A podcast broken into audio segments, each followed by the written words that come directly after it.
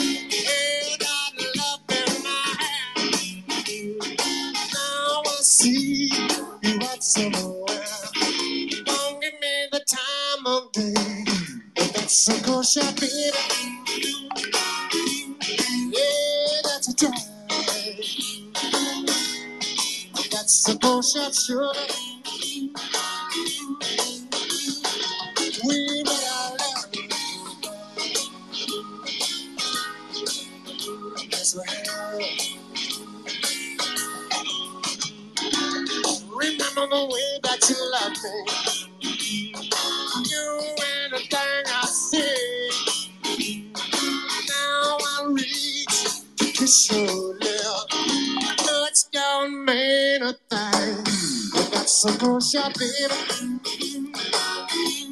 Yeah, that's a time. That's a close shot, baby.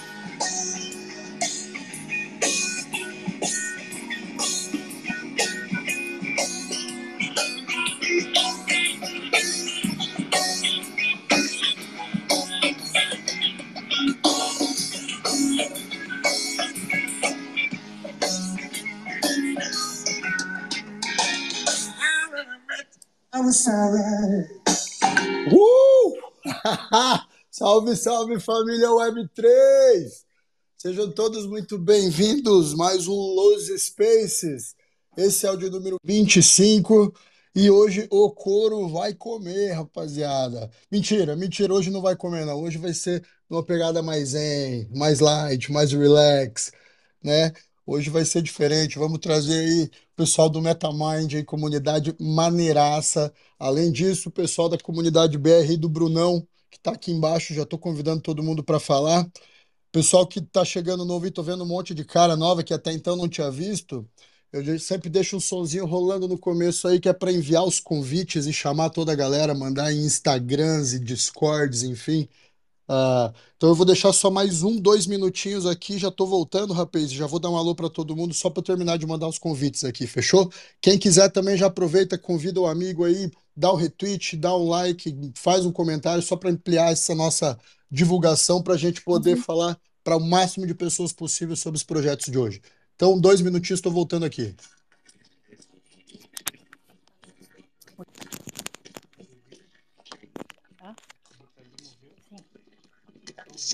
See, so,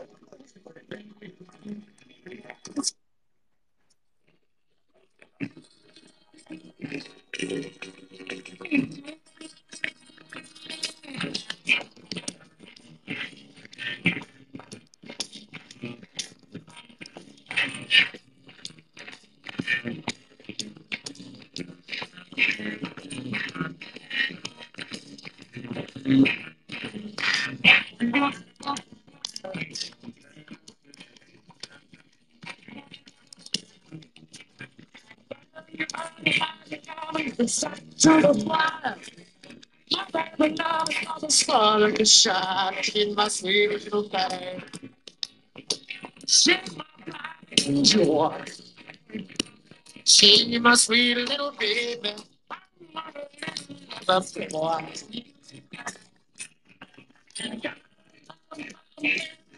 All that soul. So my sweet little thing. Was. You must a little baby.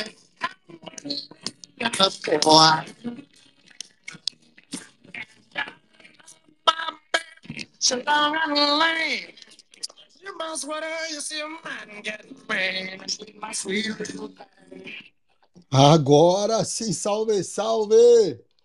Vamos começar esse Space que hoje tem muita informação e muito conteúdo, vai ser uma troca maneiraça. Então, rapaziada, muito bem-vindos a mais um Los Spaces.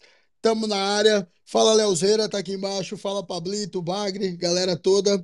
Salve, salve, Raíssa, Bruno e Bru... Bruxa e Bruno. Como que vocês estão? Sejam bem-vindos. E aí, tudo bem? Beleza. Tudo certo? Salve, turma. Salve, salve. Acabamos de vir de uma meditação aí e agora estamos pilhados no Space. Já era para ser o contrário, hein? Deu uma despertada, né? Olá, pessoal, boa noite. Lipe, hoje você deu uma saudação lá que fazia muito tempo que eu não falava e que eu não, não ouvia. Aloha! Aloha! Aloha é uma saudação muito grandiosa, né? Que diz e eu saúdo o ar que você respira, que é o mesmo que o meu. Isso é muito profundo. Nossa, e vou falar para ti, falo, falo aloha sem conhecer. Olha aí, agora sei, interessantíssimo. É. Agora já sabe agora o sentido, né? o sentido principal. Pessoal, muito bem-vindos, viu? Obrigado aí por aceitarem o convite de vir no Space, de trazer a galera para falar do projeto de vocês. Uh, Pô, deixa eu só ver aqui, o Brunão deu um alôzinho. Brunão, fica à vontade se quiser dar um alô maior pra galera. É, bater passar só para dar um aquele salve, aquele olá. Também tô mandando os convites lá na comunidade, nos outros grupos que eu conheço também, para geral colar aí com a gente, que hoje o papo vai ser, vai ser sensacional, vai ser top demais. O papo vai ser insano, galera. Vamos falar sobre comunidade, sobre a, a Web3, né? O que está acontecendo no contexto atual. Para quem não sabe, eu costumo trazer sempre uma visão macro do mercado NFTs, né, na, na sua parte mais analítica aí possível. Uh, depois, ao final do Space, depois a gente trazer todo o pessoal do MetaMind aí, o Brunão, a gente vai. Eu traz a parte da cripto também com o João Zeira. O João Zeira falou que vai chegar um pouquinho atrasado, mas daqui a pouquinho tá aí. Então, hoje tem tudo para a gente dar um start na semana da melhor forma possível. É, até a gente não faz o Space na segunda, que segunda é um dia ruim, todo mundo já sabe que tem que enfrentar uma longa semana, então deixa para terça que a segunda já passou. Então, pô, primeiro de tudo, deixa eu apresentar aqui, pessoal, Raíssa, a bruxa, né? Uh, as meninas que tomaram a frente aí junto com o Bruno da MetaMind, né? Um projeto muito bacana. Eu conheci a bruxa lá pelo Instagram, eu sempre mandava link. Uh, a bruxa é a Gabi, tá, gente? Eu sempre mandava link para ela dos Spaces lá no Insta e acho que um dia na semana passada, retrasada, acabou entrando aí, foi muito maneiro e a gente iniciou um network que foi muito, muito pô, honesto, foi muito bacana. Então, pessoal, quero primeiro que vocês se apresentem aí, fiquem à vontade para falar um pouquinho de vocês, um pouquinho do que vocês fazem, do porquê que vocês estão aqui, como é que vocês chegaram na Web3, o que, que é o projeto de vocês. Vou deixar vocês aí à vontade para falar. Quero só estender o convite para qualquer um que está aqui embaixo, pessoal. Quiser falar, quiser tirar dúvida, quiser trazer qualquer tema bacana também, uh, pode subir e falar, tá? Então eu vou deixar vocês se apresentarem, depois eu trago uma visão macro aí do mercado e a gente aprofunda no projeto de vocês. Pode ser? Pode então, ser, beleza, beleza. fique à vontade. Tá bom, eu vou, eu começo então. É, como é que foi o meu contato com o Web3? Em agosto do ano passado, né, eu já estava assim pensando em ter um, um plano B, buscar alguma coisa na parte de tecnologia, e acabei entrando numa mentoria de metaverso, né? Eu trabalho hoje na área da saúde, na radiologia, então eu tenho esses dois projetos paralelos, né, que é o que eu trabalho e esse meu projeto paralelo. Entrei na mentoria, né, com o intuito de empreender, né, na área de Web3 e tal. E aí, ao longo do tempo, foi acontecendo as coisas, né? Ali eu fiz vários contatos com várias pessoas, enfim. Entrei na comunidade do Bruno uns meses depois, acho que uns dois, três meses depois da mentoria. E aí acabei conhecendo ele, a Raíssa, e mais uma galera que está aqui também presente hoje, entre outros, né? E aí a gente acabou conversando, se aproximando, fazendo uma amizade, onde surgiu essa ideia de é, empreender junto, né, e cada um juntar suas ideias, o que cada um tinha de pontos fortes, de conhecimento e tal. Então eu tenho alguns projetos, né, de Web3 pra, voltados para a área da saúde. Tenho esse da MetaMind, que a Raíssa é a estrela, né, porque é ela que faz a prática meditação ali, que conduz o pessoal, enfim. E aí surgiu essa ideia de criar algo, né? Bah, por que não meditar no metaverso, meditar online, meditar numa sala no Space, enfim, foi surgindo isso aí aos poucos, né? E já faz alguns meses. E hoje está virando realmente uma empresa, né? A gente já tem ali um site que está em parte final de construção, já tem aí o Insta, enfim, né? Aos poucos foi, foi ganhando uma presença a coisa. E aí realmente, assim, tem dado certo. Toda terça às 20 horas a gente se encontra ali para meditar, né? E a gente se encontrou, assim, esse, esse ponto em comum. Eu já praticava meditação sozinha, né? Meditava online, em casa, ali no tapetinho de yoga, né? Tinha, tem várias meditações que eu, que eu pratico. E aí comecei a estudar também sobre a, a bruxaria e fazer cursos, desenvolver essa parte holística que eu acho que é super importante hoje, né? Com essa nossa vida corrida e todo mundo tem, tem seus corres, seus compromissos, enfim. E a gente tem que ter esse momento de parar, e, né, refletir, tentar desligar um pouquinho dos problemas e das demandas, né, que, que a nossa vida é tão puxada. Então, assim, é, eu posso falar por mim, como eu trabalho, né, dentro de hospitais, é, o período da pandemia, ele foi bem puxado para nós, assim, a gente, né, chegou num nível de estresse bem complicado, e eu vou dizer para você, se eu não meditasse, se eu não tivesse ali aquela válvula de escape, aquele momento, sei lá como é que, como teria sido, né, então, foi fundamental. Acho que todas as pessoas deveriam se permitir, porque não é algo difícil, não precisa de nem de dinheiro para meditar, né? É uma coisa super tranquila que tu pode fazer sozinho ou em grupo, como é a nossa proposta, né? Então é muito bacana e assim ó, ajuda muito no dia a dia para melhorar foco, concentração, para a vida mesmo, sabe? Para se relacionar com as outras pessoas, para né, ter uma clareza do que vai construir. Então assim é fundamental, né? E a minha, minha contribuição ali é, na busca de contatos, de parcerias, enfim, né? Fora os meus projetos relacionados à radiologia e saúde. Então, resumidamente, é essa a minha parte. Passo a palavra aí para um deles. E Gabi, que maravilha! Muito bom, né? A gente estar tá conectado e, e, perceber que os nossos valores é, unem pessoas, né? Então, cada, cada pessoa tem um intuito, um projeto, uma ideia, uma perspectiva de, de vida, e quando a gente lança os nossos valores, né, comunica ele, expressa, a gente cria vínculos, né, laços fortes para poder agregar e construir. Então, desde sempre eu tive sempre, muito essa visão de comunidade, de crescer em coletivo, de fazer tudo isso, né? A minha carreira é construída na base do entretenimento, então, desde o primeiro momento, assim, um dos primeiros trabalhos já foi recreação em buffet, depois recreação hoteleira, né? Viajei bastante o país, é, levando essas práticas para vários hotéis. Essa questão da, do lazer hoteleiro, do bem-estar, como um todo. E no, no meio do caminho aí, dessa jornada, precisei me conhecer um pouco mais. Conhecer um pouco mais de mim, de como as coisas funcionavam dentro de mim, né? Eu ficava muito agitada, tinha sono muito agitado, dores no corpo, e eu me aprofundei no processo de autoconhecimento, meditação, massoterapia, reiki, e fui me aprofundando. Em 2014, comecei a ver muitos benefícios na minha vida. E as pessoas começaram a perguntar e querer aprender também, né? Então eu fui me aperfeiçoando para poder colaborar com as pessoas também, né? Poder contribuir. E fui levando isso para os hotéis. A gente criou o conceito, né? O conceito de lazer de bem-estar, né? Turismo de bem-estar ali, focado lá em 2016, onde o hóspede tinha acesso às práticas de meditação. A gente foi furando a bolha, foi furando. E quando veio a pandemia, eu senti de ressignificar, porque eu sempre tive essa visão de que o autoconhecimento precisava ser é, passado de forma mais divertida, de mais lúdica, né? Porque é algo que muitas vezes a gente vê muito engessado por aí, é, a gente lê os livros, vê tudo muito padronizado, muito enquadrado. E na verdade tem que ser solto, porque cada um é um universo. cada um tem formas de, de interagir e socializar. Então, quando eu senti que veio a pandemia, eu falei: preciso é, abrir um novo espaço, uma nova porteira aí. E dentro de uma meditação, eu, eu visualizei um joguinho, né?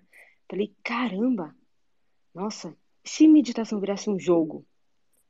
E aí eu comecei a pesquisar e conheci um pouco é, da, da Web3, começou a aparecer anúncio de metaverso. E aí eu comprei o livro do futuro do dinheiro, onde ele explicava um pouco, explica, né, um pouco sobre blockchain, sobre criptomoeda. E aí, puf, eu falei, agora é a hora. Agora é a hora. E aí comecei a pesquisar, acabei adentrando, recebendo um, um anúncio do Bruno, entrei na comunidade BR, onde a gente está fazendo encontros há sete meses, quase oito meses já. E teve um dia onde fui convidada, né, para conversar ali. E a gente fez, eu fiz uma palestra sobre mindfulness e liderança, né, meta liderança, é como a meditação auxilia e contribui para os líderes do futuro, né, não só os líderes Web3, mas dentro de qualquer corporação, né, no ambiente corporativo, como a atenção plena pode melhorar a comunicação empática, a escuta assertiva, né, toda, toda essa visão que a gente traz de qualidade de vida dentro de uma equipe. E aí a gente conversou, fez essa vivência e disso recebi o convite aí do Bruno, que tal a gente fazer um espaço de meditação no metaverso? E a gente foi executando o projeto, né, fazendo o MVP ali nas salas já programadas da Spatial, até que um dia recebemos o convite do Rafa, que está aqui também, nos presenteando com o desenvolvimento da nossa sala ali, onde você pôde estar hoje, Lipe. Então, o Rafa aí, que está aqui dentro, está aqui no, no espaço também, Rafa 3D, produziu ali pra gente esse presente, essa conquista. Pô, é sobe é aí, Rafa, mãos. sobe aí, Rafa. Ah, então, esse é um pouquinho aí é, disso, né? A gente faz parte, eu faço parte da comunidade BR, da MetaMind, e tô também em outros grupos, é, fazendo parte aí, colaborando no que for preciso para a gente poder construir algo bacana para o futuro, no futuro agora, né? Para gente e para quem está vindo, né? A maioria que está vindo e não chegou ainda, que nem sabe que isso existe, né? Verdade. É verdade. Muito novo, né? Muito novo. Fala, Bruno. Salve, galera. Cara, quero aproveitar antes de, de fazer, de contextualizar, quero pegar esse, esse gancho aí que vocês deixaram. Tava conversando ontem, ontem, é, acredito que ontem, não, perdão, foi quinta-feira passada, ó, tô viajando já, com o Leandro, que ele é representante aqui da Ethereum Brasil também, e a gente tava falando exatamente sobre isso, né? Que a gente tá literalmente construindo, né? Desbravando um terreno, é, construindo o terreno para a galera que ainda vai vir. Então a gente brinca que a gente quase o, testemunho da Web3, porque a gente está falando para muita gente o que é esse novo ecossistema e tentando construir de uma maneira que quando eles chegassem esteja pelo menos melhor do que quando a gente chegou. Acho que essa que é a finalidade, né? Poder cada, cada pessoa que entra depois pegar alguma coisa melhor porque a gente foi agregando ao espaço. Então, acho muito legal que vocês comentaram realmente. E a Web3, né, tem as, os seus jargões e a galera gosta muito de se chamar de builder, né? A galera que está construindo. Então, acho que faz muito sentido quando a gente olha para esse, esse macro do que a gente está fazendo, né? É como, eu gosto de dar muita analogia, porque como eu falo bastante pro pessoal de Web2, eu sempre tento trazer analogias para é, em prol do entendimento da didática. E é como se a gente estivesse lá em 2000, 2001, falando assim, galera, existe um negócio chamado internet. A internet vai revolucionar a maneira que vocês é, veem o mundo, a maneira que vocês se relacionam. Então eu gosto muito de nossa analogia, porque é o que a gente está fazendo hoje com a Web3, né? Quando a gente fala de autocustódia, quando a gente fala de, enfim, de todo o ecossistema de DeFi, de NFTs, da tecnologia blockchain e todo, tudo que envolve né, a Web3. Mas acho que feito essa, aproveitado esse gancho, meu nome é Bruno, para quem não me conhece, mais conhecido aí nas redes sociais como Bruno do NFT. É, eu comecei lá em 2019, quando eu ouvi falar desse ecossistema. É, eu fui impactado, gamer de criança, fui impactado, obviamente, pelos criptojogos, né? Então surfei toda aquela onda inicial dos, dos criptogames lá, é, Bomb Crypto, CryptoCars, CryptoPlanes, enfim, todos aqueles jogos, aquelas pirâmides boas lá, que a gente cai naquele bait do caraca, velho, pô, a vida inteira eu gostei de jogar cara, existe a possibilidade de eu jogar e ganhar dinheiro? Puta que é, meu, é pra mim esse negócio, vou me jogar. E aí, é, um pouquinho de mais de maturidade, né, antes de entrar e, e tudo mais, colocar dinheiro, sempre vinha aquela, aquele questionamento, cara, beleza, paga, legal, mas da onde que vem o dinheiro, né? Da onde que, que, que começa? Porque, de fato, cara, quando eu entrei, eu coloquei ele no Bomb Crypto, sei lá, uns R$ 1.500, e a minha sina era falar bem assim, ó, eu vou sacar. Se sacar, é porque esse negócio é real. Eu lembro até hoje, ali no finalzinho, ali perto do, do final do ano de 2019. Se sacou é porque é verdade o negócio. Exatamente. Cara, eu lembro até hoje, assim, ó, coloquei a grana ali no comecinho de dezembro, fui, ficar brincando com os, com os bonequinhos lá. E eu falei, cara, beleza, deu ali mais ou menos dia 23, 24, fui lá e saquei 400 reais. Mas, cara, eu tava conhecendo ainda, sabe? É, não sei se todo mundo aqui já, já teve a oportunidade, já tem carteira, já é da Web3, mas eu convido vocês para fazer uma reflexão, uma nostalgia daquela primeira transação que vocês fizeram na carteira digital. Cara, eu não tinha ninguém, né? Consumia muito conteúdo gringo, não tinha ninguém que falava, pelo menos eu não conhecia na época, ninguém que falava disso aqui. E eu falava, cara, como assim, cara? Eu vou colocar um número aqui, vai para uma carteira. Que carteira digital? Que papo é esse? Que é uma extensão do, do meu navegador. E aí, eu lembro que a primeira transação que eu fiz, eu coloquei mil reais, né, mil e quinhentos reais na corretora e fui transferir para minha carteira digital. Eu fiz três transferências de um real para ter certeza que o dinheiro estava transferindo, que estava caindo na minha conta. Então tinha todo esse, essa, esse medo, esse trauma aí do começo. Aí entrei no mundo dos jogos, tive a oportunidade de. de é, realmente eu não, não sou um caso à parte, perdi um dinheiro depois, mas passar a régua acabei ganhando bastante por ter entrado no começo. Mas tudo isso me, me gerou uma, uma dúvida, né? Como que, como que ganha dinheiro, né? Como que você paga? Porque beleza, se eu coloquei, sei lá, 1.500 e eu já tirei 1.500, da onde que tá vindo o resto, né? E aí, numa analogia, né, eu já tinha um pouco de conhecimento sobre como que funcionava todo esse ecossistema de marketing digital e tudo mais. Eu pensei, bom, provavelmente, né, eles vão vender a atenção. Então, como eu estou dando uma atenção para dentro do jogo, provavelmente eles vão colocar banner, eles vão começar a monetizar, é, idem blogs, sites, enfim, redes sociais. E achei muito estranho, porque esse, essa, enfim, essa economia não estava girando com esses anúncios, né? E aí eu já tinha uma, uma noção rápida aí, uma noção óbvia que era só tempo para furar, estourar essa bolha aí. E, enfim, surfei também a queda da, do, do final dos criptojogos. Mas nesse meio processo eu tive, e eu sou muito grato por ter aprendido, porque eu conhecia blockchain. E aí foi quando eu entendi a tecnologia blockchain que meus olhos, cara, brilharam. Aí eu falei, cara, é, isso negócio aqui é revolucionário. É, entrei realmente com uma ideia de anarquista, assim, de tipo, caraca, velho, isso aqui vai acabar com o cartório, vai acabar com os bancos. Quando a galera conhecer isso aqui, meu, ninguém mais vai usar banco. Mas, enfim, quanto mais a gente estuda, mais a gente vai tendo consciência, né? A gente vai ganhando consciência, vai entendendo os limites de cada coisa. E, enfim, fui estudando um pouco mais de blockchain, comecei a me especializar em blockchain. Aí depois, ali, mais ou menos em 2020, finalzinho de 2021, é, conheci o, o, metaverso, né? E aí teve aquela troca do, do Zuckerberg, mudando o nome do Facebook. E aí, enfim, me apaixonei pelo, pelos metaverso, conheci bastante, fiz uma pesquisa, né? Comecei a conhecer bastante sobre metaverso. E aí foi o momento que eu falei assim, cara, isso aqui é uma oportunidade de ouro. Eu sou engenheiro civil por formação, bem sucedido na, na minha área, mas eu falei, cara, acho que eu vou fazer uma transição de carreira. Fiquei um ano mais ou menos me posicionando financeiramente e já no, nas redes sociais e enfim, fiz essa transição e tem mais ou menos um ano aí, um ano e meio que eu vivo hoje 100% no mercado de, de Web3.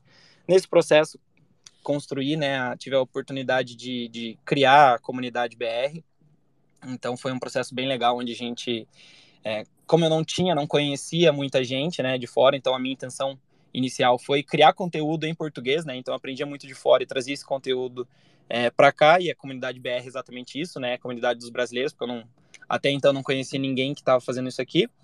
E a comunidade BR surgiu disso e aí foi uma evolução natural, né? Conforme a gente vai dando a, a própria comunidade vai criando essa demanda e a gente foi fazendo umas resenhas, iniciamos dentro do, do Meet, depois a gente foi para o Metaverso quando conheceu, aí foi evoluindo, daí de novo, né? fica aqui meu agradecimento em público sempre que eu tiver a oportunidade.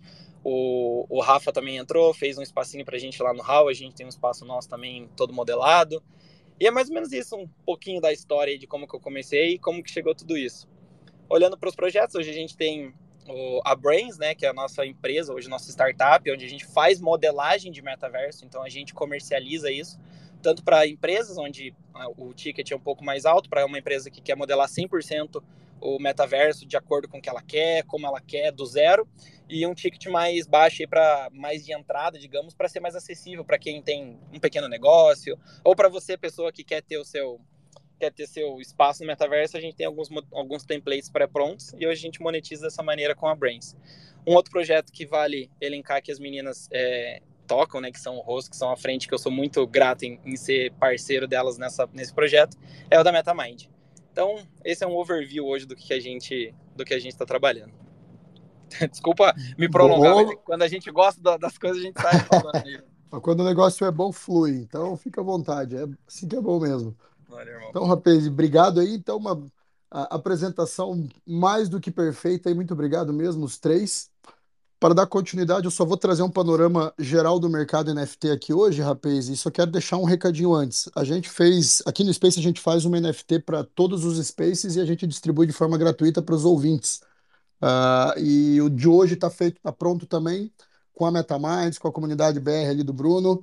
E é só entrar nesse Discord que está aqui em cima, mandar o wallet, tá? Polygon, mandar o wallet lá no chat geral do Discord da coleção The Weeds que aí eu vou enviar ainda hoje, no final, depois do Space, vou enviar uma NFT para cada um, tá? Então, quem tiver interesse, quiser pegar de forma gratuita uma NFT comemorativa exclusiva desse Space aqui, só enviar lá, tá, rapazinho?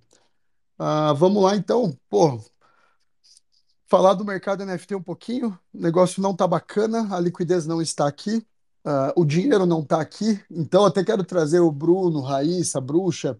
A gente tem uma pegada aqui no nosso Space que a gente sempre pega muito na parte financeira, na parte econômica, na parte de lucratividade, enfim. E aí a gente abre um espaço sempre para projetos e, e, qualquer coisa que queira, pessoas que queiram trazer projetos ou coisas bacanas que estão sendo criadas aí por brasileiros na Web3, né? Então, essa parte de análise aí, ela acontece tanto em NFT quanto cripto, todos os spaces. Então, quem tiver esse interesse de sempre estar tá sabendo, se aventurando e estar tá por dentro do que está acontecendo, Uh, toda terça-feira, 9 horas, pessoal. Só colar aí, tá? Fique à vontade. Então, bora lá. Mercado NFT, rapaz, tá fraco, tá? Eu pinei aqui em cima um post que eu faço toda terça-feira de manhã, que é para que vocês possam também, caso queiram acompanhar uh, vendo, né? Como eu não posso espelhar a tela aqui no, no Twitter, eu faço esse post com alguns prints da tela ali para que vocês possam acompanhar também. Então, eu pego essas métricas do NFT Go, tá aqui em cima pinado também, nftgo.io. É um site bem simplificado que ele traz aquelas métricas que realmente são as que me interessam quando eu penso em NFTs, tá? Quero deixar bem claro que não estou trabalhando muito com NFTs, nem no, no bot de flip, nem compra de nada, não estou não tô muito animado, o mercado está bem fraco, está com pouca liquidez. Uh, a, a, liquidez está girando mais para meme coins, agora BRC20, tem muita coisa acontecendo e o, o hype está indo um pouco para um lado, um pouco para o outro e não se decide, então eu estou numa no trading zone de NFT aí. Tá? Cripto já está um pouquinho diferente. Então, essa é a parte boa da Web3, você consegue ampliar um leque de possibilidades de investimento absurdo. Então, NFT com volume muito baixo, a gente vem perdendo volume há um bom tempo já, tá? Volume de transações. Uh, nos últimos sete dias tivemos uma redução de 8% aí do volume, tá? Foram 148 milhões de dólares de transação em sete dias, mas o market cap subiu, tá? Subiu 11%, que é bastante interessante. Eu vi que coleções como Azul, que o próprio The Gods tiveram bastante movimentação nos últimos dias aí, bastante transação. Uh, eu não sei o que está acontecendo, não sei o que está acontecendo lá dentro internamente, o, o, porquê que isso aconteceu, mas não vi todas as grandes coleções fazerem isso. Geralmente, quando vem um, um pump NFT, quando tem um movimento em larga escala, quase todas as coleções blue chips e coleções boas secundárias aí também conseguem ter um desempenho bom e não é o que está acontecendo, são algumas selecionadas. Tá? O sentimento do mercado, se vocês quiserem acompanhar aqui na, nos gráficos que eu pinei, é, esse barômetro, que é uma espécie de Fear and Greed do, do, do NFT, né? Ele está em 29, se mantém frio, mas já está há bastante tempo aí abaixo de 30, então nada de muito relevante.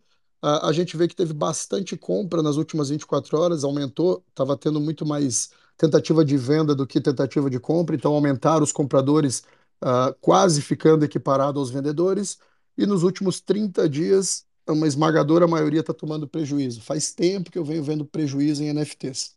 Tá? Um pouquinho abaixo aí o Blue Chip Index mostra que as coleções Blue Chips estão tendo redução no volume de transações, no valor de market cap.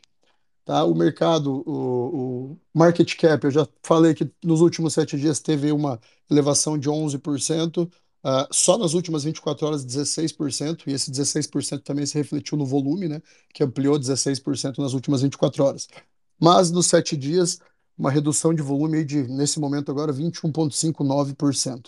Tá? Número de traders, tá, gente, que são os, os flippers, nas últimas 24 horas, pessoas comprando e vendendo, deu uma aumentada e agora começou a cair de novo, tá? Subiu 12% nas últimas 24 horas, no gráfico atualizado, pode estar diferente desse pinado. Aí o número de holders segue subindo lentamente. Isso tudo também por conta da, da taxa, né? O giveaway do Ethereum tá muito, gasta muito caro, então a, a rapaziada não está conseguindo fazer flip muito bom, ninguém está aceitando oferta, então tá um pouquinho difícil de transacionar, tá? Deixa eu ver o que mais que tem de importante aqui. Acho que geralzão mercado NFT é isso, destaque bastante para a coleção Azuki, tá? Teve uma movimentação muito forte nos últimos sete dias, nas últimas 24 horas, a Azuki inclusive dominando. O Rapid CryptoPunks nas últimas 24 horas está em segundo lugar aí, tá? A Marketplaces, Rapaze e Blur segue dominando aí violentamente a, a OpenSea. Hoje, atualizado agora, está nas últimas 24 horas, a gente está falando de 11.800 Ethereum de transação na Blur contra 3.219 na OpenSea. Então a Blur está debulhando, embora tenha muito mais venda em número na OpenSea, tá? São 7.575 vendas na OpenSea contra 4.100 da Blur, que indica que compras de, de NFTs de valor maior estão sendo realizadas na Blur. Certo, acho que no geral é isso. Minha opinião pessoal, estou bastante neutro em relação a NFTs, não acho que nada vai acontecer no momento. Eventualmente, se o mercado cripto começa a desandar uh, e buscar uma correção mais profunda, eu acredito que a gente possa ter um pouquinho mais de movimento em NFTs. Tá? A redução de gás. Uh, consequentemente também pode trazer um movimento maior NFTs aí.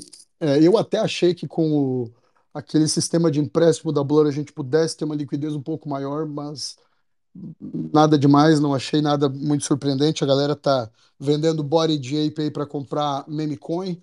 Então o negócio está meio estranho no mercado, eu prefiro ficar um pouco neutro. Estou apostando em algumas meme coins também. Fica aqui a minha minha a minha confissão.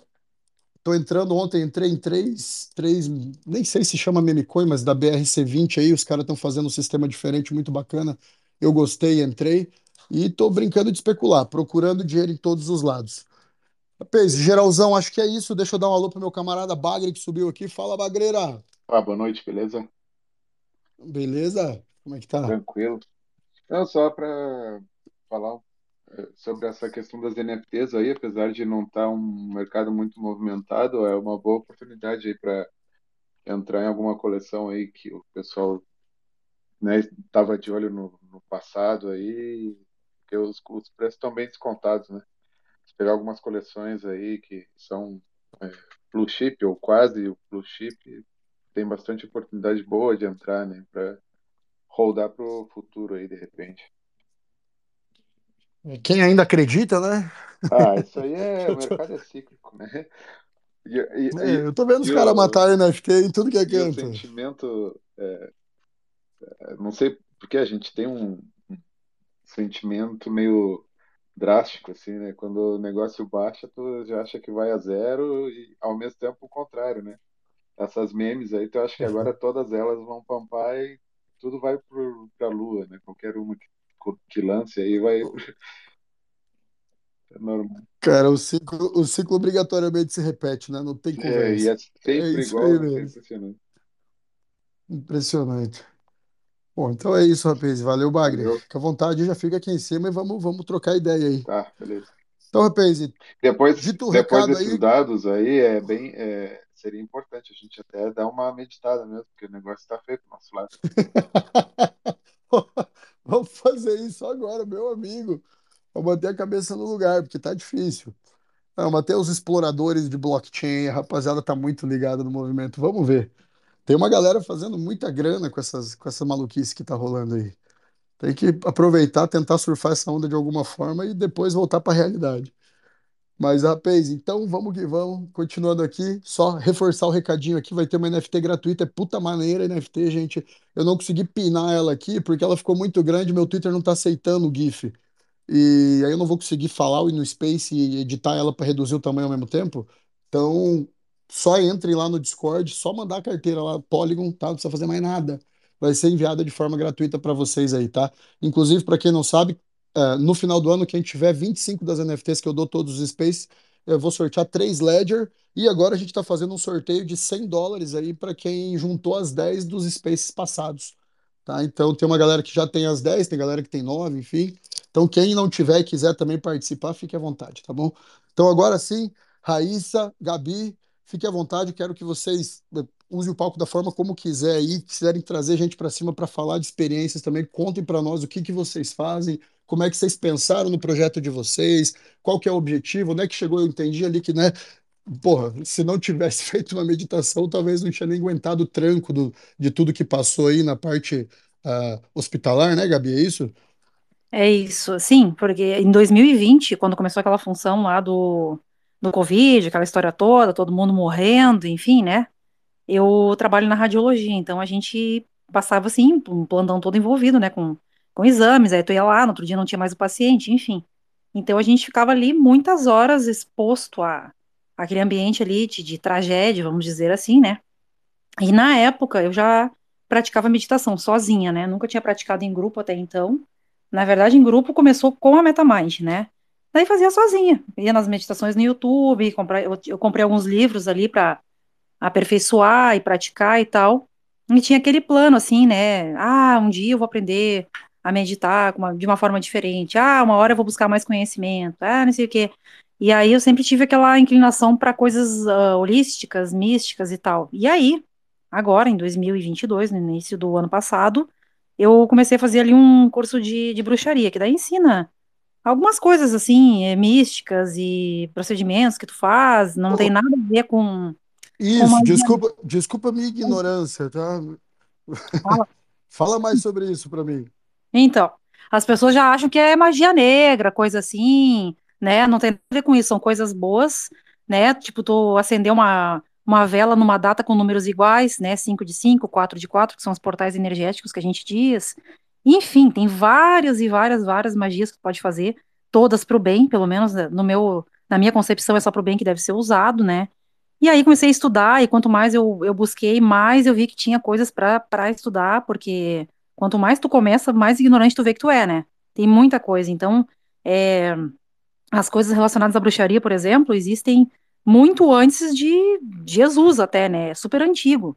Então teve muita deturpação ao longo dos anos, as pessoas foram distorcendo, levando para um lado ruim, uma coisa que na verdade nada mais é do que tu ser voltado para a natureza, né, para coisas naturais, para chás, para toda essa parte mística que não, não tem envolvimento com remédio, com a medicina de hoje, com, enfim, né, é uma coisa mais medieval, vamos dizer assim, né. Então depois que tu começa a estudar tudo isso, tu começa a ver um outro lado de uma coisa muito antiga que havia sido esquecida, né.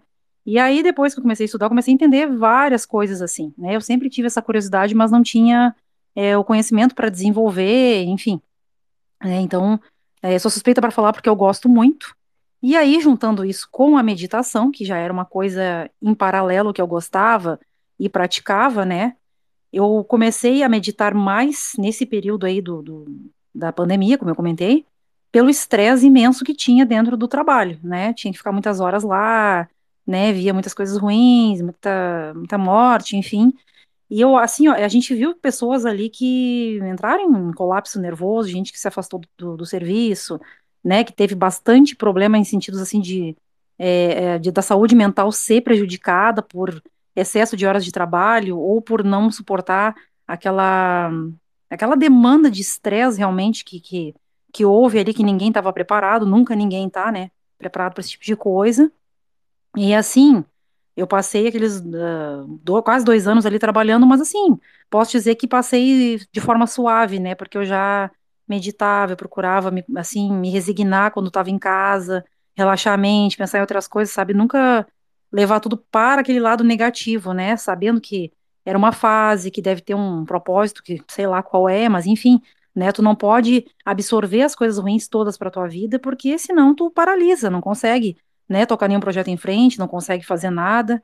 A vida é isso aí, né, momentos bons e ruins, e a gente tem que saber trabalhar e lidar com todos eles, né. Então, para mim, a meditação e, a, e, o desenvolvimento espiritual tem um, um papel ímpar nesse sentido, porque se tu não tem nada disso, nunca tira um momento ali para, nossa, eu vou relaxar agora, eu vou, né, buscar o autoconhecimento, eu vou cuidar de mim. Quem vai fazer isso por ti? Ninguém, né? Então é muito importante a gente ter, independente da, crença de cada um, religião, ou, ou, que, ou que prega aí, ter esse momento consigo, né? De parar, de, de relaxar, de esfriar a cabeça. Isso é, é fundamental, assim. E aí, nessa ocasião, antes de surgir a história de metaverso, meta, né, que o Mark Zuckerberg trouxe, que o, o Bruno até comentou ali, eu não tinha ideia do que era realmente um metaverso, qual era o potencial disso, né? E aí depois, quando entrei na mentoria, comecei a entender, estudar, buscar, fazer conexões e tal, eu disse, nossa, imagina entrar num espaço que tu entra com um avatar que te representa, tu sente realmente que tu é aquele avatar, tu consegue andar naquele espaço virtual, que, né, nós usamos mais o Spatial, mas tem outros aí, vários metaversos, né, e daqui a pouco se reunir dentro daquele espaço para trocar uma ideia, para construir alguma coisa, que é o que a gente faz ali dentro das comunidades, né, toda semana, por exemplo, na, na comunidade BR, toda quinta às 20 horas a gente está lá, trocando ideias, né, daí surgiu aquela ideia das palestras. Bom, cada quinta-feira alguém vai trazer um assunto dentro da área que domina, né? Então eu tenho a radiologia e toda a experiência de 14 anos que eu já tenho na área, e aí também, né, eu palestrei lá, falei sobre as conexões do metaverso com a área da saúde, né, que é a implantação, por exemplo, de tratamentos com realidade virtual, né, até eu postei ali no meu Insta que o Deepak Chopra, que é um guru indiano, ele trouxe essa, essa possibilidade né, de fazer meditação com óculos de realidade virtual, que é uma coisa que até então ninguém tinha falado. Então, às vezes a pessoa tem aquela, aquela ideia, aquele mito assim, bom, para meditar é só se eu tiver em um templo, só se eu tiver com um guru, só se eu tiver em determinado lugar, entendeu? E não é apenas isso, né? A gente consegue fazer isso da nossa casa, a gente consegue fazer isso hoje na frente do computador, né? Como uh, pode ver hoje ali no nosso espaço, então, né? Tem essas possibilidades novas que a tecnologia nos traz né? E se até uns 5, 10 anos atrás alguém falasse em unir é, meditação, coisas tão assim primárias e antigas com tecnologia, as pessoas vão dizer, nossa, não tem nada a ver, porque são coisas, né, é, opostas, mas não, a gente consegue fazer a fusão dessas coisas. Então, a partir desse, dessa pontuação aí do Chopra, que é um cara super conhecido para todo mundo que, né, estuda alguma coisa aí, reiki, ou meditação, ou qualquer coisa holística, né? Um cara desses vir e dizer que isso é uma possibilidade, que, poxa, dá para usar ali realidade virtual para praticar meditação, a gente já ganhou ali um, uma visão maior, né? E a partir daí, dessas conversas e desses estudos e tudo mais, a gente foi criando essas ideias de meditar online, né? E a gente sabe que tem projetos desses fora do Brasil, né? Já tem aí projetos pioneiros também. No Brasil, pelo que a gente sabe, somos só nós, pelo menos por enquanto, né? Que idealizaram isso aí, a gente quer levar para frente, fazer a empresa crescer, né? Os nossos planos tomarem um, corpo mesmo. E daqui a uns anos, né, enfim, sei lá, ter até um espaço de meditação físico, onde as pessoas também possam ir, e que a gente possa ter essa oportunidade tanto online quanto no físico, sabe? Ter tudo. Claro que planos para futuro também, né? A gente tem milhares de ideias, planos e, enfim, às vezes fica viajando aí, mas eu acredito, assim, que a coisa vai crescer muito, né? Porque a gente vê que hoje muitas pessoas que antes não, não tinham essa vontade de conhecer, né, a parte holística, estão buscando aí tratamento para depressão, para fobias, para diversas doenças é, psicossomáticas e tal, né? Isso é muito importante, né? Não ter só ferramenta, remédio, é, psiquiatra, terapia, e eu não estou menosprezando nada disso, mas existe outras alternativas paralelas, né? Que a pessoa pode praticar sozinha, que a pessoa tem ali, às vezes, à mão, só que às vezes não tem o conhecimento, não tem a orientação, ninguém nunca falou nada, acha que é difícil, acha que é só sentar num tapete e se concentrar meia hora, que não vai conseguir porque nunca fez. E não, na verdade, a gente pode começar com poucos minutos, pode começar devagarinho, né? Faz uma prática ali um dia, na outra semana vai de novo. É a mesma coisa do que, por exemplo, ir para uma academia, né? Tu vai ir, primeiro dia, tu não vai conseguir levantar um monte de peso, tu não vai conseguir fazer tanta coisa. Aí tu vai, todos os dias, vai melhorando, né? Na outra semana tu já consegue mais, e assim, consequentemente, né? A, a mente da gente, ela é treinável, assim como o corpo, né? Então, qualquer prática, depois que ela vira um hábito, é, se torna uma coisa automática. Inclusive, a gente sente falta, né? Eu, como costumo praticar individualmente toda noite, né? Se passa uma noite que eu não faço a minha meditação de 10, 15 minutos, no outro dia eu disse, pá, faltou, né? Deveria ter feito e tal. É um hábito que já está implantado, então para mim já está automatizado. E para quem não tem isso automatizado e não conhece, fica aí a oportunidade de conhecer o, o nosso espaço, ir lá como quem não quer nada, né? Acompanhar, se permitir, deixar aqueles mitos que eu ouvi ao longo do tempo de fora, vai com o coração aberto, tenta praticar, né? Porque sempre tem coisas novas que a gente pode aprender e daqui a pouco ver, bah, nossa, isso é legal para minha vida. Bah, eu trabalho tanto, eu durmo pouco, eu tô estressado, eu preciso desse momento. A gente tem que se presentear dessa forma, né? Se permitir aprender essas coisas novas, né? Deixar ali as crenças limitantes de lado, ver que a gente pode ter mais foco, mais concentração. E assim, ó, principalmente não negligenciar a saúde mental, porque a vida, né, de hoje, assim, que exige tanto de nós, né, tanta demanda ao mesmo tempo, pouco tempo para executar tanta coisa, imagina se a gente não tiver esse momento aí para, vou relaxar, entendeu? É, eu vejo assim como uma coisa crucial e que nos próximos anos vai ser uma tendência, né? Se é tão legal eu ir para uma academia cuidar do meu corpo, por que, que eu não posso cuidar da minha mente em paralelo, né? Então fica aí a, a dica e o convite aí para todo mundo. Beleza? Pô, show demais, hein? E o esforço é bem menor, né? Sim. Confesso que eu participei hoje e com a orientação que tem, pô, fiz isso tudo do caso, né? Deixa eu conhecer para eu poder falar. Sim. Com a, com a orientação fica muito mais simples. Você consegue sentir coisas que você realmente não sente por, por nem pensar nisso, né? Coisas que já são tão automáticas aí. Pô, sentir a textura da camiseta, sentir, né, o pulmão enchendo, o corpo subindo e descendo junto com a respiração. Isso é uma coisa muito massa. Legal, né? Sim, Legal. É muito. muito, é muito bacana, né? A gente perceber, que nem a Gabi trouxe ali no começo, nós somos seres alquímicos. Então, acho que isso é muito importante a gente validar, né? Quando a gente fala em, em holístico, em holos, né? Que quer dizer o todo. É, um computador funcionar, ele precisa estar completo, com todos, todas as configurações, né? Funcionando. Então, o seu corpo também, ele precisa estar integrado, completo. Então, holos é o todo. Quando a gente fala em uma prática holística, a gente está falando que a gente está integrando o nosso todo, os nossos pensamentos, os nossos sentimentos, as nossas ações, com o nosso corpo, com o nosso espírito. Então, quando a gente está falando em práticas integrativas, em, em alquimia, né, em bruxaria, em alquimia, nós estamos falando de algo que é intrínseco a nós. Nós somos seres alquímicos. Nosso corpo faz manipulação química o tempo todo, produzindo hormônios, unindo vitaminas, nutrientes, componentes, combustão na sua respiração, o seu sangue. Então a alquimia ela faz parte da nossa vida. Quando você vai fazer uma comida e você sabe exatamente a quantia de sal que você precisa pôr. Então, é, to... e quando você não está atento, você põe a mais ou a menos. Então a presença faz com que a alquimia ela fique cada vez mais perfeita.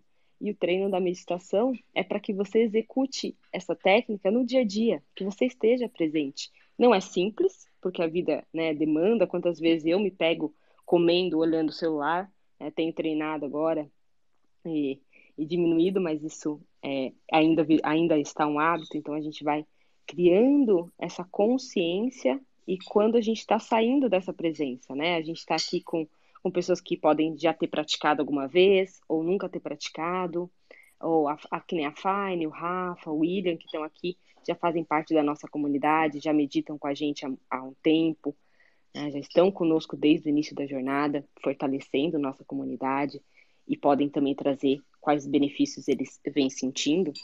Então, a minha vida foi realmente transformada é, pela meditação. Lá em 2014, minha vida mudou e e desde então eu venho contribuindo, né, e auxiliando as pessoas que querem é, conhecer essa prática, mas como a Gabi trouxe, que eu acho bem legal a gente findar, isso é algo intrínseco em nós. O ser humano é contemplativo. Nós somos contemplativos. As grandes invenções vieram da contemplação. As grandes descobertas científicas vieram da contemplação, de você estar contemplando o momento presente. Agora, com a vida toda facilitada, a gente destreinou a contemplação, né? Destreinou o solucionador, a máquina solucionadora que nós somos. E ficamos é, esperando que alguém faça algo por nós. Na verdade, é ao contrário. É nós que fazemos a mudança que a gente quer ver. Então, é, treinos de atenção plena, treinos né, que nem tem essa diferença para a gente compreender, né? Mindfulness quer dizer atenção plena né? Estar com a mente presente, que é o que você fez hoje, Lipe, é o que a gente faz muito na MetaMind, que é trazer a presença. Você sabe que tem sons ao seu redor. Você sabe que tem uma temperatura ao seu redor. Você sabe que o seu corpo se movimenta quando você respira. Que existe uma textura do local que você está sentado, sentada. Que existe uma gravidade mantendo você nesse local. Quanto mais você treina essa presença, mais fácil você estar concentrado, você perceber o momento presente e saber direcionar sua atenção. Como eu direciono a atenção? Poxa vida, um colabor, colaborador meu, né, da empresa, ou alguém está fazendo uma reunião comigo, passando um projeto para mim, e a pessoa está falando lindamente sobre o projeto, a ideia, ou quer, o que quer que eu faça, e eu estou pensando na comida, estou pensando no daqui a pouco. Por consequência, vou ter que fazer um retrabalho, porque eu não ouvi completamente o que está sendo orientado ali. Então, a atenção plena, ela possibilita que você esteja realmente presente, ouvindo aquela pessoa. E quantas vezes a gente quer ser ouvido? Quantas vezes a gente quer falar e sentir que a pessoa está nos ouvindo, realmente presente? E ao contrário também é bacana, né? A pessoa sentir que você está ali, olho no olho, observando, não esperando a sua vez de falar, que é aquele lance do monólogo, né? Quanto é a minha vez de falar? Termina logo que é minha vez. né? Corta. Quantas vezes a gente corta o outro, ou a gente é cortado pela aceleração, né?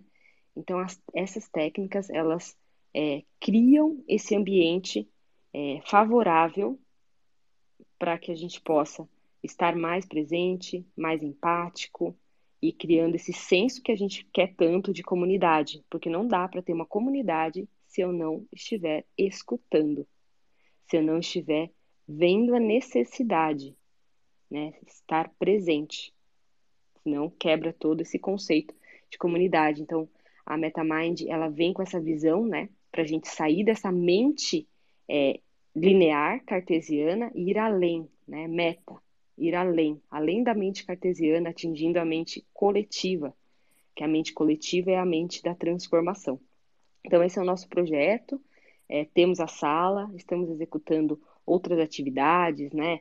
Cursos, corporativo também, né? O In Company. Ah, você tem uma empresa, você quer que os seus colaboradores é, pratiquem a meditação, assim como grandes corporações já tem há 10 anos, você pode é, contratar os serviços do Incompany, utilizar a sua própria sala, utilizar a sala da MetaMind, enfim, a gente está é, aí desenvolvendo esses projetos e lançando o nosso site nas próximas semanas para vocês. Qualquer dúvida também? Ô, oh, Raíssa, deixa eu te falar, dá até uma tranquilidade ficar te ouvindo, sabe? Você tinha que abrir um por dia desse, ficar uns 15 minutos falando com a galera, falando umas coisas boas. Eu vi que tu se liga muito na etimologia, né? Tu vai no, no porquê da palavra para trazer. E isso é muito interessante, é uma coisa fácil que a gente não se liga também, né? Pô, eu tô, eu tô pegando que esse negócio faz a gente se ligar em um monte de coisa que a gente geralmente não presta atenção por hábito, né? Uhum. Deixa, deixa eu só dar um alô pro Alexandre, subiu aí no. Salve, noite, querido, bem-vindo, beleza? Muito grato, meu irmão. Eu gostaria de tecer umas palavras à irmã. E, Por favor. Boa noite à comunidade. É uma gratidão ver o, a expansão da, da humanidade através de seres humanos tão especiais como a, a irmã que acabou de falar, um, passar um ensinamento é, fino para o desenvolvimento humano, né? tanto físico, espiritual e mental, onde passa uma experiência bastante profunda, né, Lipe? Com investimento, né? E, e o resultado não foi, no momento, né, positivo. E eu analisei muito, porque passamos o dia num grupo de pessoas buscando um objetivo em comum e as emoções, né? Tomando conta de várias expressões, né? E de manhã eu, eu, chamei a atenção do irmão, que é até perigoso, né, quando a gente fala do outro, porque falar do outro é muito. É, é, uma, é, é um cuidado, né, mas tem que tomar cuidado para não ser um julgamento. E eu falei, pô, a gente passamos o dia junto e nenhuma palavra positiva veio do irmão, né? E ele reconheceu também isso. E, e, e falei exatamente do controle emocional e mental. E isso é possível alcançar através de uma prática, né? porque a experiência, pelo, pelo menos eu digo muito isso quando eu falo da blockchain em, algumas, em alguns momentos, eu vejo a blockchain, a, a tecnologia, também uma luta da luz contra as trevas. E quando você falou da tecnologia e o mestre Deepak Chopra nem sabia que ele tinha essa visão também tecnológica, é a manifestação disso, né? da contemplação de uma necessidade e manifestada na tecnologia para um fator tão importante que é a economia, né? Que é o fator que conecta as pessoas, né? E gera recursos para a sobrevivência delas, das famílias, das sociedades. Então é muito grato saber que a luz chegou também na Web3 para ajudar as pessoas a, a buscar também uma, um propósito, né?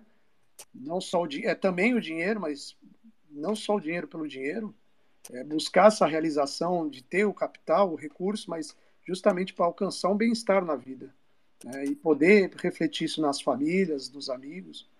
Então, muito grato pelas palavras e com certeza após o, esse trabalho lindo aqui do Twitch, aqui do, dessa, desse Space, do LIP, que sempre é espaço maravilhoso, vou lá visitar o MetaMind lá e meditar com vocês, que é a prática que vem me ajudando muito a buscar esse equilíbrio aí. Gratidão, minha irmã. Sucesso pro Metamind.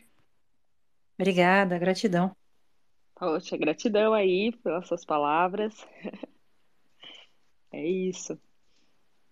Pô, vocês podiam jogar aqui o convite do Zap, galera, pinar aqui em cima também para quem quiser entrar. Elas têm um grupo de WhatsApp uh, que eles já marcam tudo lá, publicam tudo lá. Uh, o dia que vai ter, já falam, ó, oh, vai ter agora, não sei o que, a chat tá aqui, link é esse, tal, tal, tal, tal. Prontinho, é só clicar, facilita a vida de todo mundo. Tem até link no Instagram ensinando como fazer o negócio. Então é bem fácil. Boa, vamos fazer é, isso. Vocês sabem pinar aqui ou não? Porque tem um segredo para pinar aí. Vamos descobrir agora. Tem um curso, né? Tem um curso, tem um curso aí que o pessoal tem faz. Tem um curso, eu vou, vou descobrir aqui. E, e agradecer o convite, Pô, e... né, de vocês, assim, e, e, ver a receptividade, que é o que eu, a Gabi e o Bruno, a gente, eu sempre é, falo, né, é, durante muitos anos eu precisei furar a bolha com um pouco de força, né? Onde eu tive muitos desafios quando eu falo da, da prática, principalmente corporativo, enfim. Qualquer pessoa, né? Porque vem muito, muito preconceito. E E quando eu levei isso para a galera Web3, nos eventos que eu fui, na, nos encontros, eu recebi muito acolhimento. Né? As pessoas querendo ouvir, querendo entender, é, incentivando o projeto em si. Isso é bem legal, porque aí a gente encontra, assim, opa, o universo me levou na minha tribo. Ele falou, você passou no teste, você se manteve resiliente, agora toma aí uma tribo. Aguentou o tranco e achou, né? Receba a sua tribo, né? E é muito legal porque a gente, eu, eu gosto de comparar, né? Só dar um adendo pro Bruno falar também, eu gosto muito de comparar, é, fazer essas comparações, tanto é, das palavras quanto da história em si, um pouco, analogias, que a gente fala muito da blockchain, né? Que são camadas, né? Cada, cada camada tem uma função ali dentro da blockchain. E o nosso cérebro é a mesma coisa, a nossa mente é a mesma coisa. Nós trabalhamos por camadas, por ondas cerebrais. Então, uma onda cerebral mais intensa, que é a beta, é onde a gente está conversando, pensando, então o fluxo de pensamento está mais alto. Uma camada mais baixa, em alfa, quando a gente já está mais receptivo, mais silencioso, fazendo algo prazeroso, que a gente fala assim, poxa, já passou o tempo, nem percebi o tempo passar. Então, isso é uma camada mais baixa uma camada teta mais profunda, onde a gente guarda o nosso, nosso subconsciente, as funções né, autônomas do corpo, as memórias primitivas, as memórias lá da nossa infância, que ficam rodando e auxiliando resultados e respostas das camadas superiores. Então, há uma interligação, uma função dessas camadas em coletivo, individual e em coletivo. Então, eu gosto muito de trazer né, essa analogia para a gente compreender também que o nosso, a tecnologia que nós temos hoje, ela vem da contemplação dessa máquina perfeita de muitos terabytes, que é o seu cérebro, que é o meu cérebro, que é o corpo humano. A Gabi aí é craque em anatomia aí, professora de anatomia. Então vem venho sempre trazendo essa analogia da perfeição da máquina humana, que ela vem como como aí o resultado essas tecnologias que a gente está vendo hoje e que o Alexandre trouxe muito bem. A gente, é, para tudo tem a dualidade, né? A gente vive num mundo dual e então a gente tem a nossa luz e as nossas sombras internas, assim como tudo que tem fora também tem, né? Vai lá cutucar a onça. Vai lá cutucar é a formiguinha, até a formiguinha tem. É. é. Você, você me recordou um estudo recente muito importante e ser debatido até pela comunidade científica, vou dizer. O, o reconhecimento de doenças, que é chamadas é, autoimunes, geralmente na classificação da medicina, são doenças que não têm um diagnóstico preciso. É, exato porque aquela doença está gerada na pessoa. O mapa que esse doutor médico, hoje digo até holístico, ele faz um mapa do campo das emoções. As emoções elas são é, emanadas no nosso corpo através da nossa rede neural. A rede neural é onde que está sendo é desenvolvida através exatamente do que você citou, né, das nossas lembranças, memórias, né. Então o que acontece? Um exemplo fácil: uma uma, uma, uma companheira perdeu o marido num, num suicídio e ele não se despediu dela ela passou os últimos seis anos deixando de ser uma pessoa bem-sucedida, com uma personalidade definida, e incorporou a viúva do marido que não se despediu antes de se é, cometer o suicídio. Ela foi emanando, através desse pensamento ao longo dos seis anos, no campo emocional, essa descarga no corpo dela, de dor, de lembrança, né? E o que acontece com os órgãos? Os órgãos, eles têm essa química anti-imune que toda vez que essa força de emoção ela é bombardeada no corpo, ele responde diminuindo essa pressão. Só que isso tem um limite. Então, toda vez que a gente fica voltando no tempo, no passado, sofrendo, por exemplo, perdi mil dólares numa, num trade, se eu levar o resto da minha vida um, um investimento mal feito, e eu levar essa força de derrota, minha memória vai ficar mandando essa química para o corpo emocional, bombardeando todos os meus órgãos. E assim, a capacidade de imunidade do corpo vai se esgotando. E aí que a célula começa a, a se destruir e gera a doença autoimune.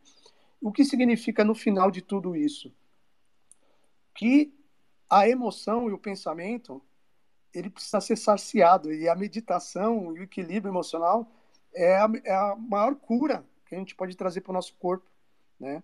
E assim é extraordinário isso. E ela chegou a paralisar as pernas, não conseguia andar. E até uma analogia no livro ele diz, é, ela parou de viver, ela parou de andar. Então o corpo respeita o que a mente diz. E aí Exatamente. Ela, ela conheceu a meditação e ela se curou, inclusive se curou através da meditação. É extraordinário isso. É incrível, né? A pessoa vai absorvendo o sofrimento de, de tal forma que a gente, que ela acaba somatizando, como a gente diz, né? Ela somatiza aquele sofrimento e aí tem uma descarga de cortisol, que é ruim, né? O excesso no corpo, e a pessoa, né, acaba desenvolvendo vários distúrbios, tanto mentais, espirituais, físicos, né? Ah, inclusive, a gente sabe, assim, que boa parte é, de câncer, né, que muitas pessoas têm, é devido à má gestão de emoções, né? Não é só a parte alimentar e de maus hábitos e de sedentarismo, enfim, não. Muitas vezes são pessoas até que tinham uma saúde física mais ou menos, mas tinham uma péssima gestão das emoções, né? Absorviam muita dor, muita mágoa, não sabiam como lidar com o problema e aquilo vai somatizando e acaba virando realmente um câncer, né? Então isso já é de conhecimento aí, imagina, né? o tão o estrago que isso faz no corpo da pessoa, né, que muitas vezes leva à morte, né? Então é bem bem bem complicado, bem complexo e o e a quantidade de, de assim de pessoas que passam por isso hoje, né, e nem tem às vezes acesso ao conhecimento de ter uma prática que é simples, né, que está ao alcance ali, às vezes ela não sabe, né, e acaba recorrendo a remédios ou às vezes nem a isso, né, e morre tão jovem, enfim, então é, é bem complicado, né, uma realidade que a gente vive aí. Não, eu vou te dizer uma coisa, isso é muito mais importante do que a gente pensa, porque não nem passa na nossa cabeça. São Exato. dias e dias e semanas e meses e anos que você fica em frente a uma tela, fritando, cuidando de um milhão de coisas, e vendo milhões de comunidades em inglês, em português e papapá. A, a Raíssa falou de estar tá se policiando, né, na hora de almoçar, falar no telefone, é, ficar mexendo no telefone. Faço isso o tempo inteiro. Eu sou o tempo inteiro ligado, o tempo inteiro vidrado no negócio, o tempo inteiro olhando tudo, o tempo inteiro procurando notícia, Twitter, nossa, é uma loucura. E a gente nem para para pensar nisso, né? Tudo bem que eu tenho, eu sou bem light assim no, no, no geral da forma de levar, então eu não, não sofro com isso, sabe? Mas, pô, tem gente que também não tem essa leveza na hora de levar e acaba tendo bastante problema, porque é muita, a bagagem é muito grande. Deixa eu só É. dar um alô aqui pro meu co-host, meu amigo querido, Pevidex, fala comigo! Opa, cheguei, fala ali, Pep. Beleza? Beleza? Caraca, tudo atrasado, Verdade, correndo. A sorte tua, a sorte tua é que você já conhece as meninas aí, já entrou lá também, Perdão. então, Já peço perdão. mas, Desculpa, mas eu tive mas que elas cortar o trouxeram já um panorama geral. Elas trouxeram um panorama geral aí Perdi, sobre, então. sobre. Mas estão no meio ainda, não acabou ainda, Ah, tá. tá? As perguntas vão começar, então Tive que tá cortar tudo o certo. cabelo, Bem-vindo cara. aí, Minha cara. esposa falou que eu tava parecendo mendigo. Aí eu tive que ir. Teve jeito. Aí é obrigado, né? Tá, mas aí, passa aí uma, uma antecipação que rolou até agora, só, só uma atualização pra eu ficar por dentro aí. Não ri não, hein, Wagner? Porque eu sei que você, você queria ter o cabelo que eu tenho. Ah, eu, eu também cortei Pô, hoje. pegou Eu pesado. também cortei hoje. Tava, tinha, Cortou. tava Cortou o a quê? franja, a, a franja tava caindo no- na- nos meus olhos. Cortou Ah, o Eu sei quê? que os caras cobram, brother. ah, vocês não Zero? os conseguem caras cobram só a energia elétrica pra cortar o cabelo do Bagre. Ah, gente, só aproveitar aqui a abertura. Não consegui pinar, viu? Ah, eu mandei. Ah! Apertei de Peraí, eu vou, eu vou, eu um vou ligar curso pro amigo meu aqui que é especialista em pinar. Só um segundinho.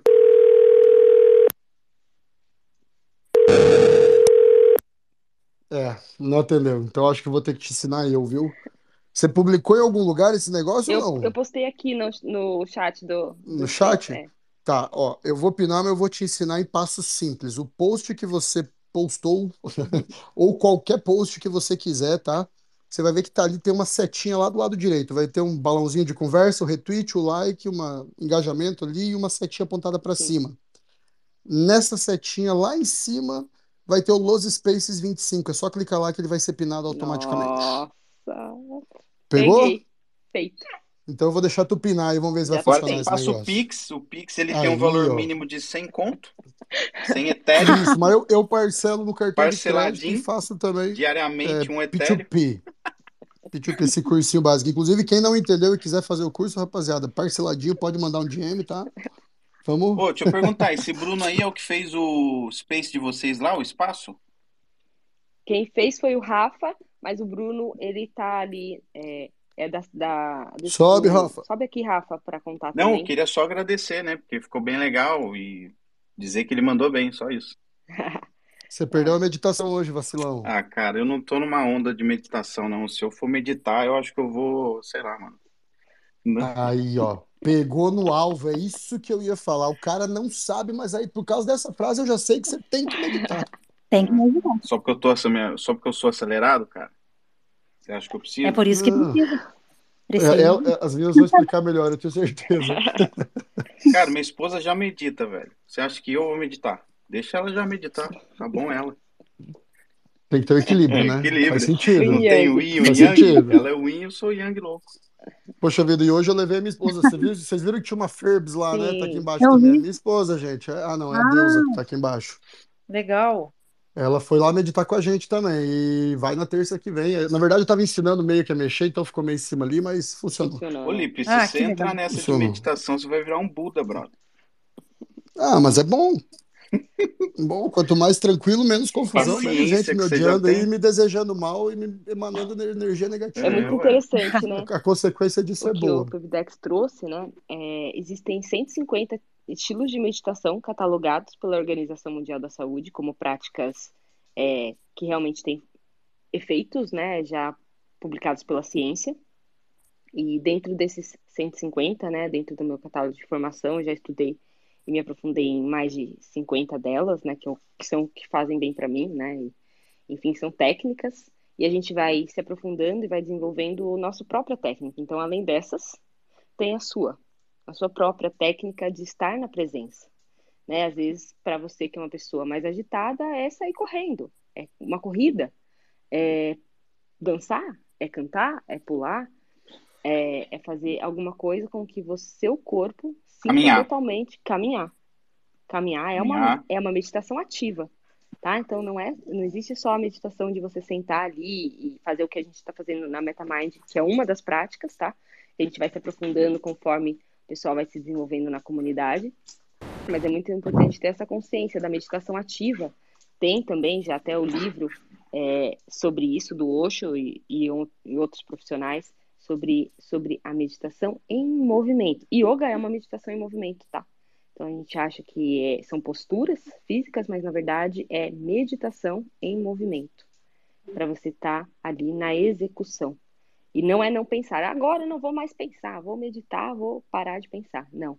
São 50 a 60 mil pensamentos por dia. Né? Quando a gente tem a mente acelerada, 80 mil. Então, desses 80, 60 mil, Nossa senhora, desculpa. O vídeo deve ter uns 350 mil, viu? Cara, ela tá falando, eu só tô deixando ela falar. Chega a ser até macio de ouvir, né? Fala comigo.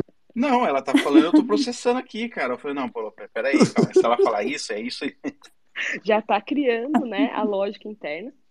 E tá tudo bem, porque cada um de nós tem um jeito de, realmente, que nem o Pibi falou, é, de processar. Então, a meditação, ela ajuda você a tomar posse de volta desses seus pensa dos pensamentos.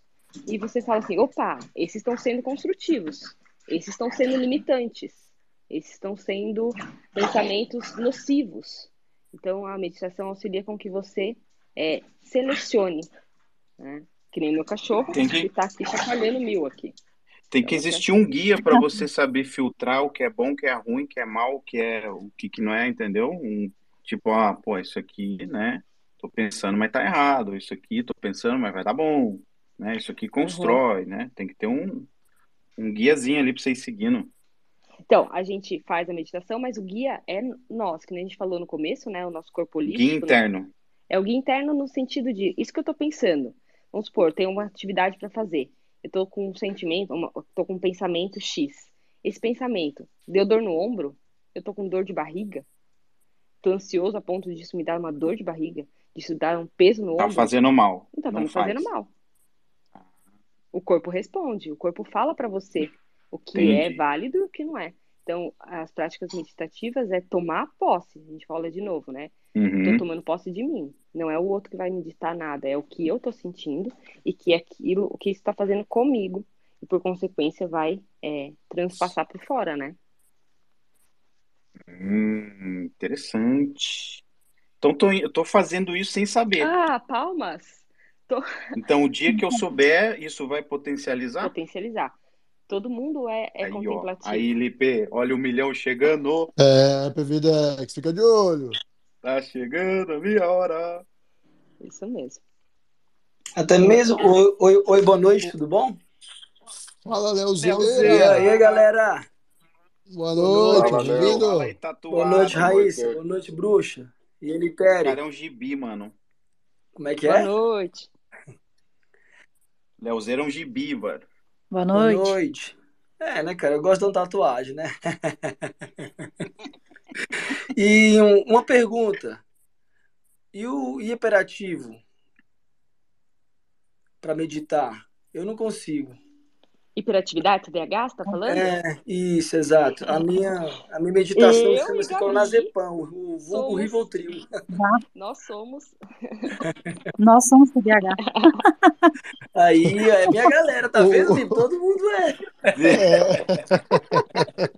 Todo mundo. É, Leozeira. Cada um com o é. seu digestivo de escolha.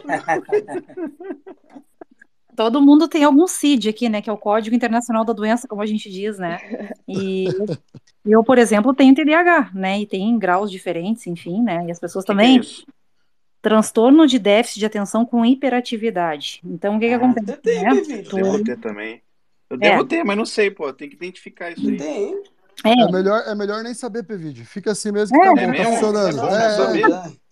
Se tá Não, funcionando, deixa, não mexe.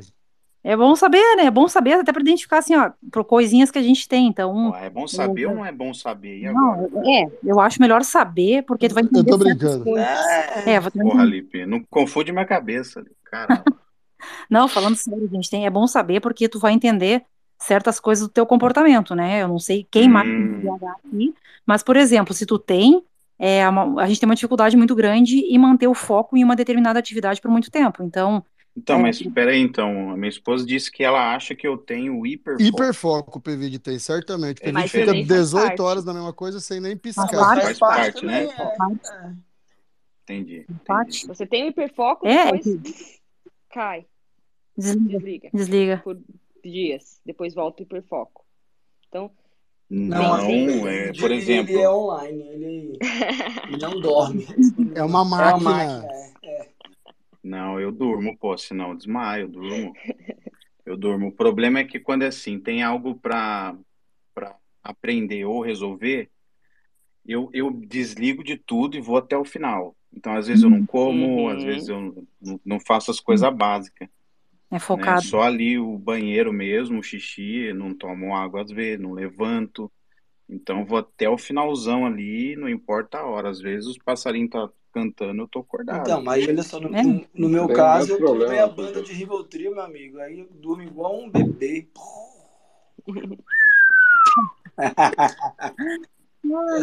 Não, o PVDX não deve ter, não deve ter TDAH, não, porque ele consegue manter o hiperfoco. E para quem tem TDAH, Consegue. justamente o problema é esse. Ah, É, eu também, é. eu A dificuldade é eu essa. Tenho hiperfoco Sim. também, daí é o oposto geral do TDAH, na verdade. bora bagre, vamos aí no, no barco do hiperfoco, filho. né, mas é, É, todo mundo. respondendo, né, Alguma e- é, essa questão, é, tanto do sono, eu tenho muitos clientes que eu faço atendimento é, particular que tem é, TDAH e faz práticas comigo, que tem é, dislexia ou, enfim, N caixinhas, né? Autismo. Então, cada mente é única. Cada forma como a gente vê o mundo é único. Então, há sempre esse cuidado, a gente fala, né? Eu, a Gabi o Bruno, eu falo muito isso, a Gabi. É, quando a gente vai conversar com outra pessoa, existe um código de respeito pela outra pessoa. Então, quando a gente vai guiar uma meditação e vai contribuir com outra pessoa nesse sentido, existe um respeito muito maior, porque você está lidando com algo que é infinito, que é a mente de alguém, que tem é uma, é uma vastidão de coisas. Então, quando a gente fala em TDAH e tudo mais, A prática de meditação é uma prática complementar e integrativa. Ela vai complementar e integrar o seu tratamento. Ela vai contribuir para que os medicamentos ou a terapia que você faça, ela tenha um efeito muito maior. Que você é, diminua as doses ou os efeitos nocivos das doses é, sejam acessados por você. Então, existem técnicas que a gente faz de respiração que vai trazer para você mais disparo de dopamina quando você precisa. Ou vai diminuir o seu processo mental quando você vai dormir. E você precisar diminuir a sua carga de é, remédio para dormir. Com técnicas de respiração que facilitam o seu processo de interiorização, que nem a Gabi falou. Ela não consegue, ela não gosta de ficar uma noite sem meditar antes de dormir. Porque já ficou ali como seu remedinho, a sua pílula. Então é, é, é muito isso, a gente vai se descobrindo. E, e, quando uma coisa boa vira hábito, é só benefício, gente. É um negócio Verdade. fenomenal. Leozeira, vamos na terça que vem aí, eu, você, Pevidex, Alexandre, Litério, Bagre, vamos lá, todo mundo aí, vou, galera. Vou entrar lá nesse... e vou tocar o terror, ficar pulando na cabeça do Lipe, Inclusive... cavalo no Léo, você vai ver. Não, porque eu vou fechar o olho, eu não vou nem te ver, besta. Eu não consigo, deixa eu só explicar, eu não consigo então... não, cara, eu, eu já tentei... De, deixa eu explicar, deixa eu explicar pra galera.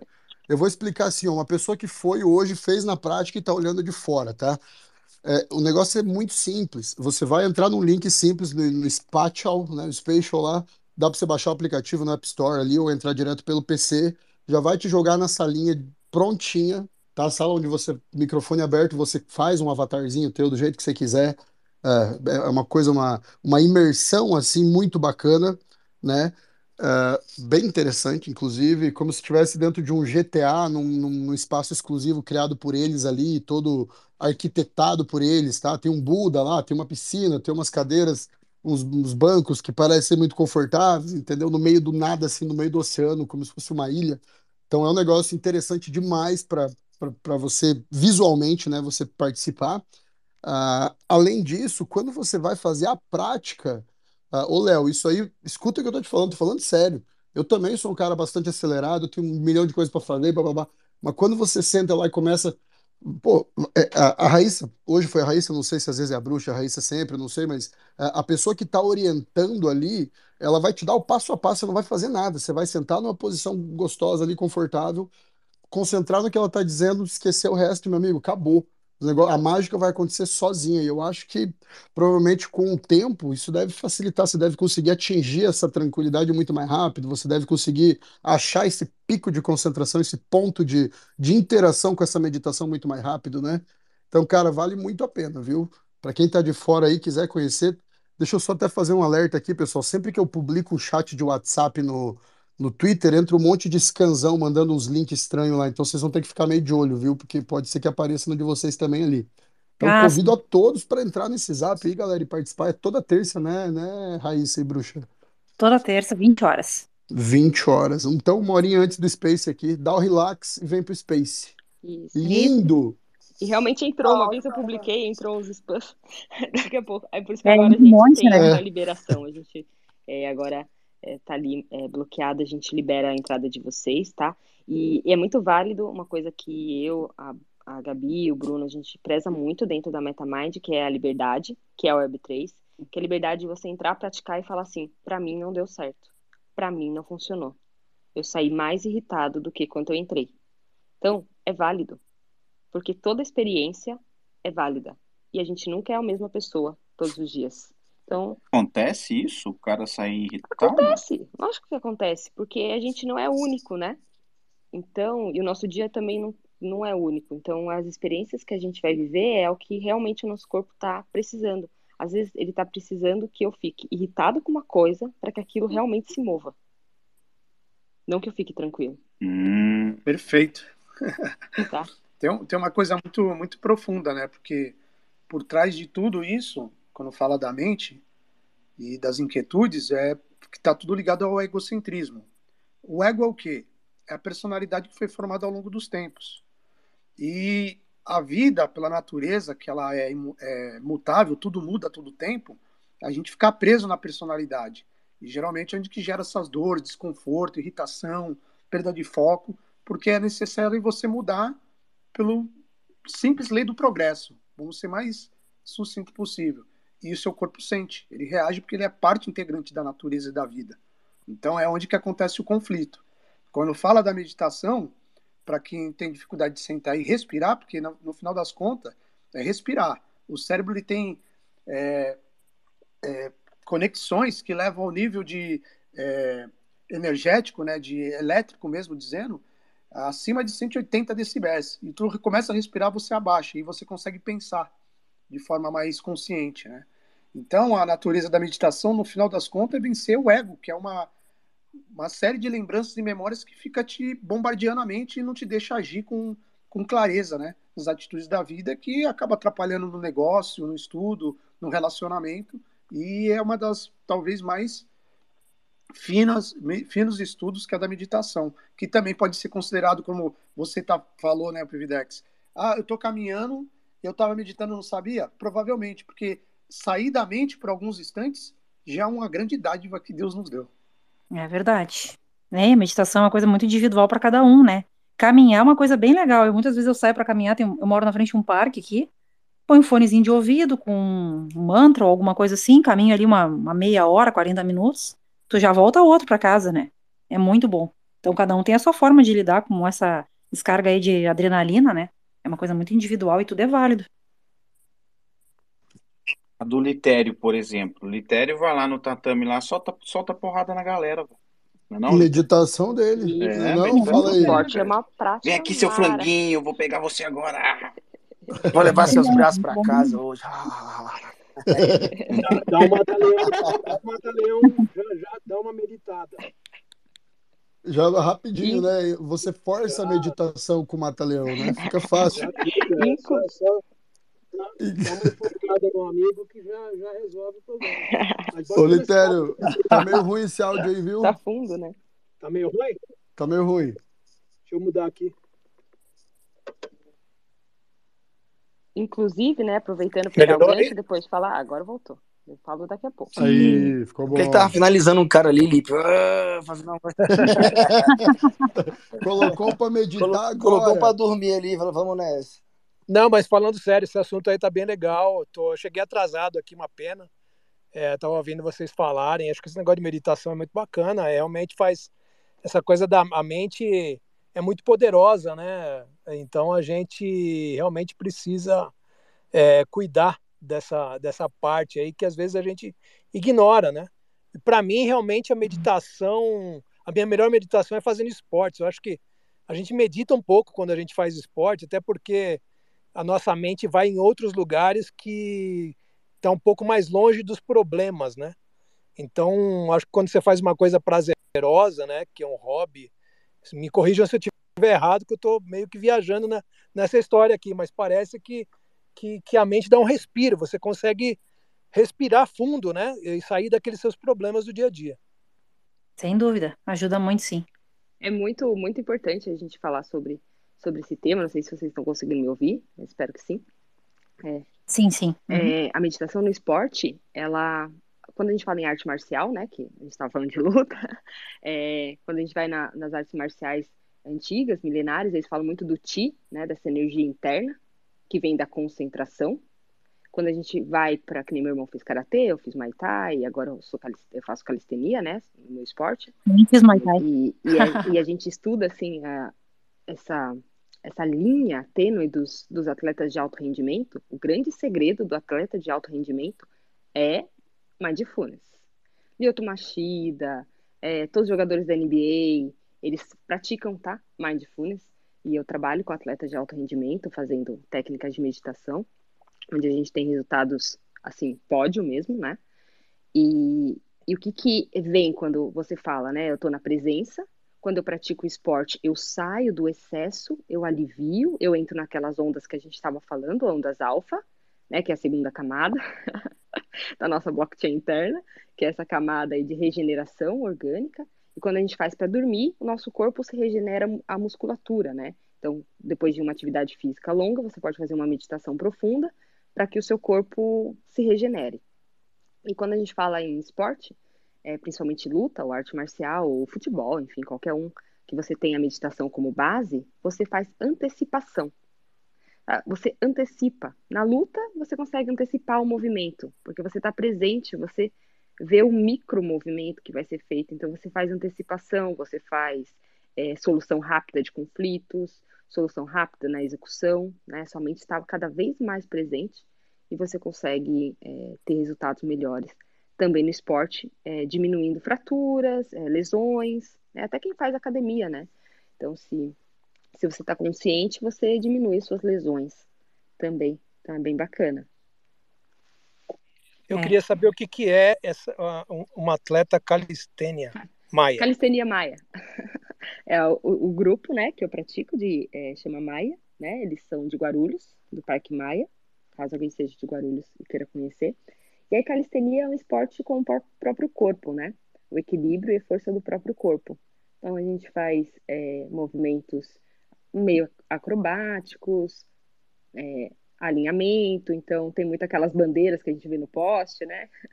Estamos fazendo bandeira, barra. Então é um street, né? Street workout. Então a gente é, pratica aí o peso do corpo, realmente. A calistenia aí. É muito Boa. Só, agora aqui, ó, a pergunta que não quer calar. Agora eu quero chegar na parte Web 3. Qual é o diferencial? Onde é que está a diferença entre o Web 3 e o Web 2? Por que, que eu não posso, por exemplo, criar uma sala no Google Meet e, e mandar um link para os meus amigos e ter alguém orientando uma meditação? Onde é que entra a parte de Web 3 de vocês? Explica para gente. Vou falar um pouquinho, passar para a Gabi, depois dar para o Bruno também é, a fala, né? É, o Bruno, pô, não estamos te deixando falar, né? Bruno. Caramba! Mas calma, Fala, estamos chegando aqui. Eu sei que o Bruno, nós vamos ficar mais seis horas conversando, galera. Então fique tranquilo. Fala aí, Bruno. Salve, turma aí, Pidex. Não, pode, pode mandar brava Fala aí, Bruno. Tá falando, Bruno? Tá vivo? Tô, tô por aqui. Tá ouvindo ele não, Pevide? Tá vindo, Bruno? Bruno, fala aí. Buão, buão, buão. Salve, galera. Tá me ouvindo? tô de onda, tô de onda, tô ah, ouvindo. Tá. Fala aí, Bruno. Mas. Oh, não, pode, pode tocar em mim, falar. Depois, depois eu concluo. Então, rapidinho, assim, pra Gabi também fechar e a gente ter essa visão, né? Então, por que que é interessante? Lógico que eu posso fazer no Meeting, realmente, no Zoom, que eu também faço, dando algumas aulas, mas quando a gente fala em criatividade, em ter um ambiente imersivo, criativo, porque em algumas meditações a gente pode falar, feche os seus olhos e imagina a cor roxa. E você não tem nada roxo na sua casa, mas você tem na sala da MetaMind. Você tem um ambiente preparado para que a sua criatividade fique mais aflorada. E quando nós estamos falando no mundo de hoje, nas people's skills, né? Nessas competências humanas, a criatividade é a competência humana é, primordial também, né? Então, que a gente vai perdendo ao longo do tempo. Esse ambiente ele preparado de forma imersiva para que a gente possa é, se sentir em grupo, para que o ambiente seja fonte de criatividade, fonte de bem-estar, fonte de alimentar essa parte é, colorida da vida, colorida do dia a dia também é fundamental. E, e sair muito dessa de coisa linear, padronizada que é o que a gente quer muito trazer. É uma das do porquê, né? Porque no Zoom ali você fica ali, muitas pessoas não abrem a câmera por ter vergonha de abrir a câmera, por não gostar ou por querer estar num lugar é, com luz apagada. E ali no metaverso você entra com o seu avatar e, e pode se sentir confortável. É, então o conforto é uma parte importante também para você praticar bem. Esse é o meu ponto de vista, né? Bom, e é gratuito isso. Quem quiser vai, não tem taxa, não, não tem nada, não, não paga gás, não tem que conectar Aproveita que está gratuito, porque daqui a pouco nós vamos tokenizar isso aí, vai ser um Ethereum Exatamente, já estou pensando nisso, cheio de plano aqui. Não, imagina, não, vocês... imagina ter vários espaços do, no, no país, no mundo, que espaços de meditações que tu pode apenas ter um ativo para poder acessar e ter várias atividades ali, cursos e uhum. É fantástico. E galera, vocês têm que entender o seguinte: eu não sei se vocês já acessaram esse Spatial aí ou não, mas é uma. Você vai entrar nessa sala com o teu avatar ali numa, numa visão 3D. Só que tem quadros nas, nas paredes, tem o, o, Esses dias eu entrei lá, o Bruno tava Vídeo. dando, foi no fim de semana, ele tava apresentando slide num telão, entendeu? Então você Fantástico. consegue fazer absolutamente tudo. O negócio é muito, muito, muito, muito maneiro. Spot é Enquanto o Bruno tava falando lá, eu saí fora do ambiente, pulei pela janela, fui correr lá fora, dei uma volta lá embaixo. É muito legal, né? falando lá. E é isso que você tocou numa coisa interessante, é, Lipe, também, eu, pra todo mundo falar. É 24 horas, né? O Zoom você tem que entrar quando tem alguém. Na MetaMind, não. Eu não preciso estar online para você entrar e meditar sozinho. E ir lá e dar play nas músicas que a gente tem disponíveis na tela. Porque a gente tem músicas eletrônicas meditativas. Porra, até isso. Você consegue dar play em música, você São consegue ler nossos, coisas hein? que estão publicadas. É inacreditável. Legal, música de hein, vocês. cara? Bacana. É um trencezinho aí nosso. Léo, é inacreditável, Léo. Vou te, vou te levar Queria lá. ver o Léo, Vou te queria levar. ver o Léo lá, mano. Não, quando, quando a. Raíssa falou assim, fecha os olhos e pensa num, num roxo. Aí o P20 pensou no litério. Foi mal, Pejudex. Mas eu tinha que falar isso aí. Pô, quando a... Desculpa, gente. não, isso não vai Ganhou, dar ganhou. Ah, tá bom, dia. se fosse amarelo, a gente ia pensar em Ah, você, né? beleza. Não, ficou com ciúmes. Ei, É, gente. Lipe, Lipe turma achou lá que eu ia não falar besteira. certo. Calma, Lipe, vamos respeitar as meninas, viu? É, pessoal, o mais legal que tem, na, né, voltando ali para a questão da Web 3, Web 2, é essa possibilidade de eh, imersão, né? Porque se for no Zoom ou no Meet, que a gente ainda usa, né, para reuniões, ou para tratar qualquer coisa ali, a gente só vê o rosto uns dos outros, né? Ou mesmo nem vê, porque a maioria nem liga a câmera, né? E ali não, tu entra num espaço que, ah, hoje eu não tô muito afim de mostrar meu rosto, tô de pijama, sei lá. Não tem problema, né? Porque tu, tá- tu até tem a possibilidade de entrar ali com a câmerazinha, mas pode entrar sem, sem problema nenhum. E aí tu é aquele avatar. E aí tu acaba sentindo que realmente tu é o avatar, né? Então tu tá lá sem ao mesmo tempo o teu rosto tá aparecendo, né? Então tem aquela possibilidade de imersão. Eu tô caminhando ali no tapete, eu posso chegar perto do Buda, eu consigo chegar perto do quartzo rosa gigante que a gente tem lá dentro, e, né, consegue dar o play na música, ou ficar sentadinho no sofá roxo, ou onde quiser, em qualquer espaço da sala, né? Então, tu sabe que tu tá ali, tu tá imerso, né? Então, essa é a, a diferença da Web 3 para Web 2. Na Web 2, tu entra num site, tu entra em algum lugar, mas é até ali, acabou. E a Web 3 não, é aquela sensação de imersão, realmente. Para quem tem o óculos de realidade virtual também, que é uma outra experiência muito mais completa, né? De, de total imersão. Então, essa possibilidade a gente só tem dentro da, da Web 3, né?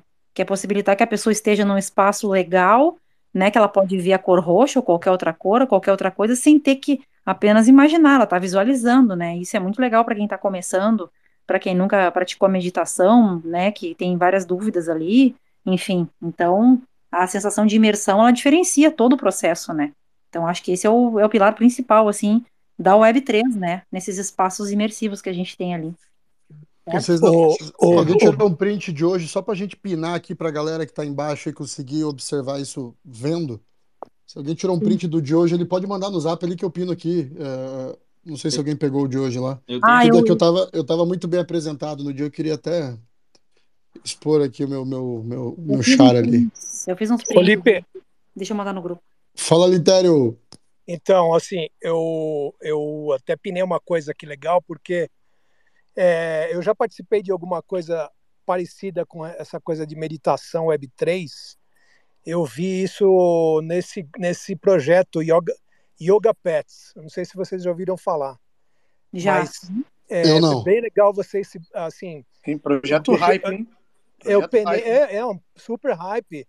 E eu pinei aqui justamente para vocês ah, usarem como referência o projeto de vocês, porque eles têm um, um ecossistema que eles criaram muito, muito interessante. Então, de repente, pode, pode servir de uma referência legal aí para a Web3 nessa coisa de meditação. Eles têm muito sucesso, muita gente participando das meditações, e tem até uma moeda que chama Prana, que eles lançaram, está tudo a ver com yoga, né, essas coisas.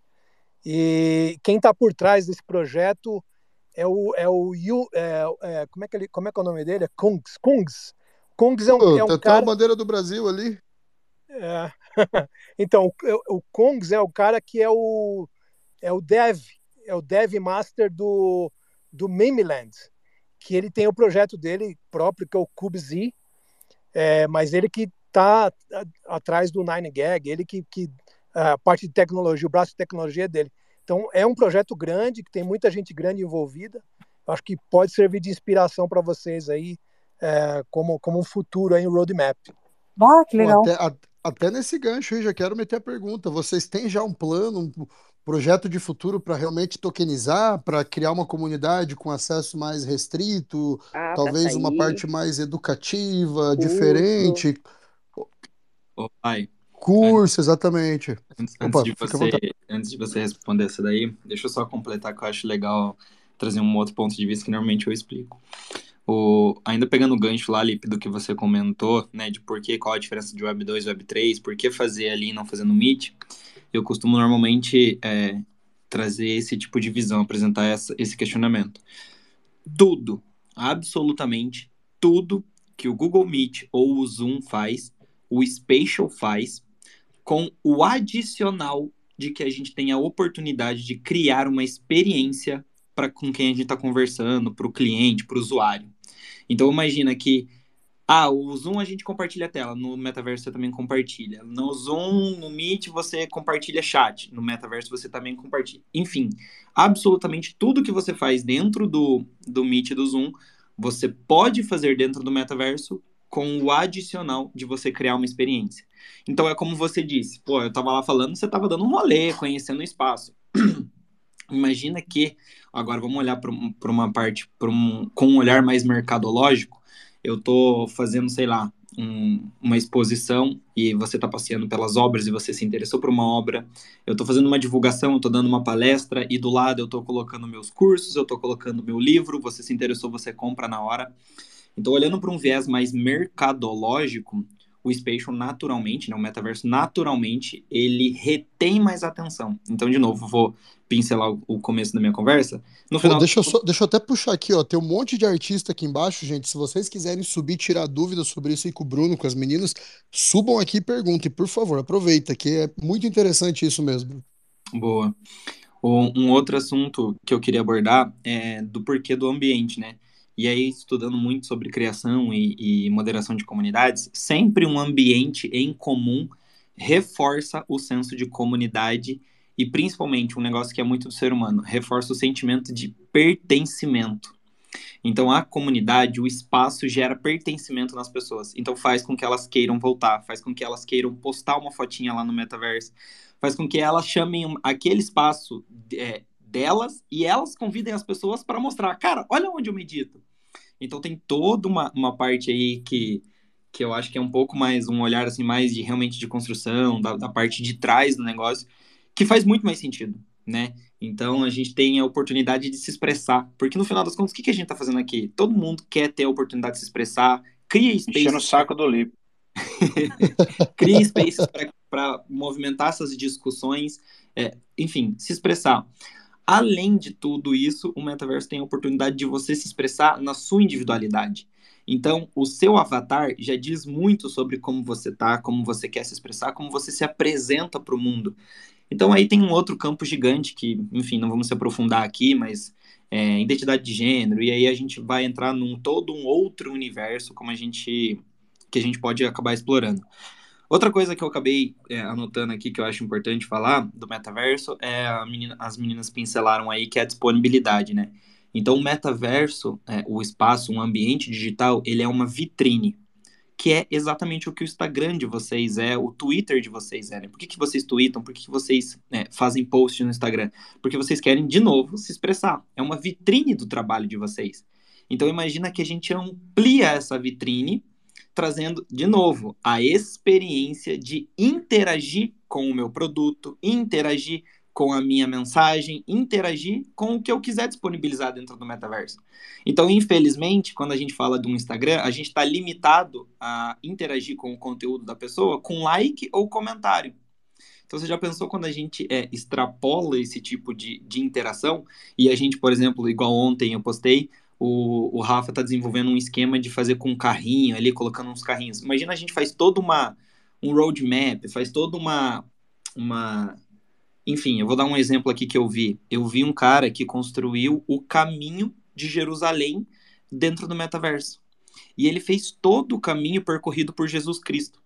E aí no processo, ali acho que é Via, Via Dolorosa, se eu não me engano, cada pedacinho que ele reconstruiu, ele recortou passagens da Bíblia e colocou do lado, além de modelar a cena. Então imagina que sinistro você levar as pessoas, meu, eu levei adultos, enfim, amigos, e a galera pirou. Imagina você levar crianças. E eu até achei engraçado que isso aconteceu, sei lá, tem uns dois, três meses. O cara falou assim: Meu, eu odiava ir pra catequese. Cara, eu tô com 32 anos, eu tô apaixonado por isso aqui. Eu li tudo que tá aqui. Então, olha como que é engraçado. A gente tem a experiência, sempre volta para a experiência. E de novo, pegando um pouquinho do, do que a gente fala de mercado, não é à toa que as grandes marcas, enfim, todo mundo não faz mais stand de venda. Faz um negócio que do nada inventaram um nome que faz muito sentido, mas agora todo mundo faz ativações. Que basicamente é o quê? Chama a pessoa, não fala que você quer vender, não fala da tua marca, cria uma experiência. E aí, no meio da experiência, tem a marca dela. Então, eles chamam de endomarketing, se eu não me engano, que é quando você fica falando da tua marca, né? Quando ela aparece de forma sutil. E aí, óbvio, né? Imagina que antigamente as grandes marcas tinham que pagar por um, sei lá, uma, um filme de Hollywood para colocar lá no fundinho da tela, sei lá, uma Coca-Cola em cima da mesa. Hoje, imagina que doido. É, você tá jogando, sei lá, o teu Call of Duty, você tá jogando o teu Fortnite, que é um dos jogos mais jogados do mundo, e aí no meio do, do joguinho aparece uma latinha de Coca-Cola. Cara, entra aqui e fala para mim quem que nunca pensou em, com um joguinho de tiro, ver uma latinha e não atirar na latinha. Cara, todo mundo faz isso, sabe? É, é orgânico do ser humano olhar uma latinha e dar um tiro na latinha. Então, você tá olhando para uma latinha de Coca-Cola. De novo, é o endomarketing. Nem que seja para testar o jogo, a latinha jogo vazia, se derruba o jogo. cheia. Cara, com certeza. Cheia é desperdício, pô. Primeiro você toma, depois você atira. Você olha aquela lata e fala, rapaz, vamos ver se o jogo é bom mesmo. Você vai derrubar essa lata. Tec!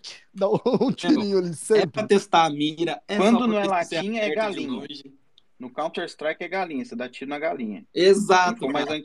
Quem for mais antigo é das antigas. Então tem todo, toda essa ideia de, de ativação, né? Toda essa ideia de divulgação de marcas.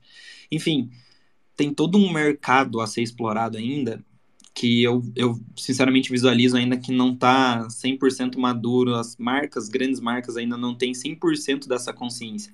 Mas é óbvio que algumas já, já têm e já saíram na frente, né? Então, eu acho que tem todo um ecossistema. Por isso que eu digo, eu acho que nesse sentido a Web3 ela é muito maior, mais e melhor do que a Web 2, porque você tem toda essa parte de experiência, interação, comunidade, descentralização, geração de conteúdo, enfim tudo, tudo isso acho que corrobora para a Web3 ser bem melhor. Não, e aí você Deixa o Bruno um falar aí, porra. Deixa o Bruno falar ali.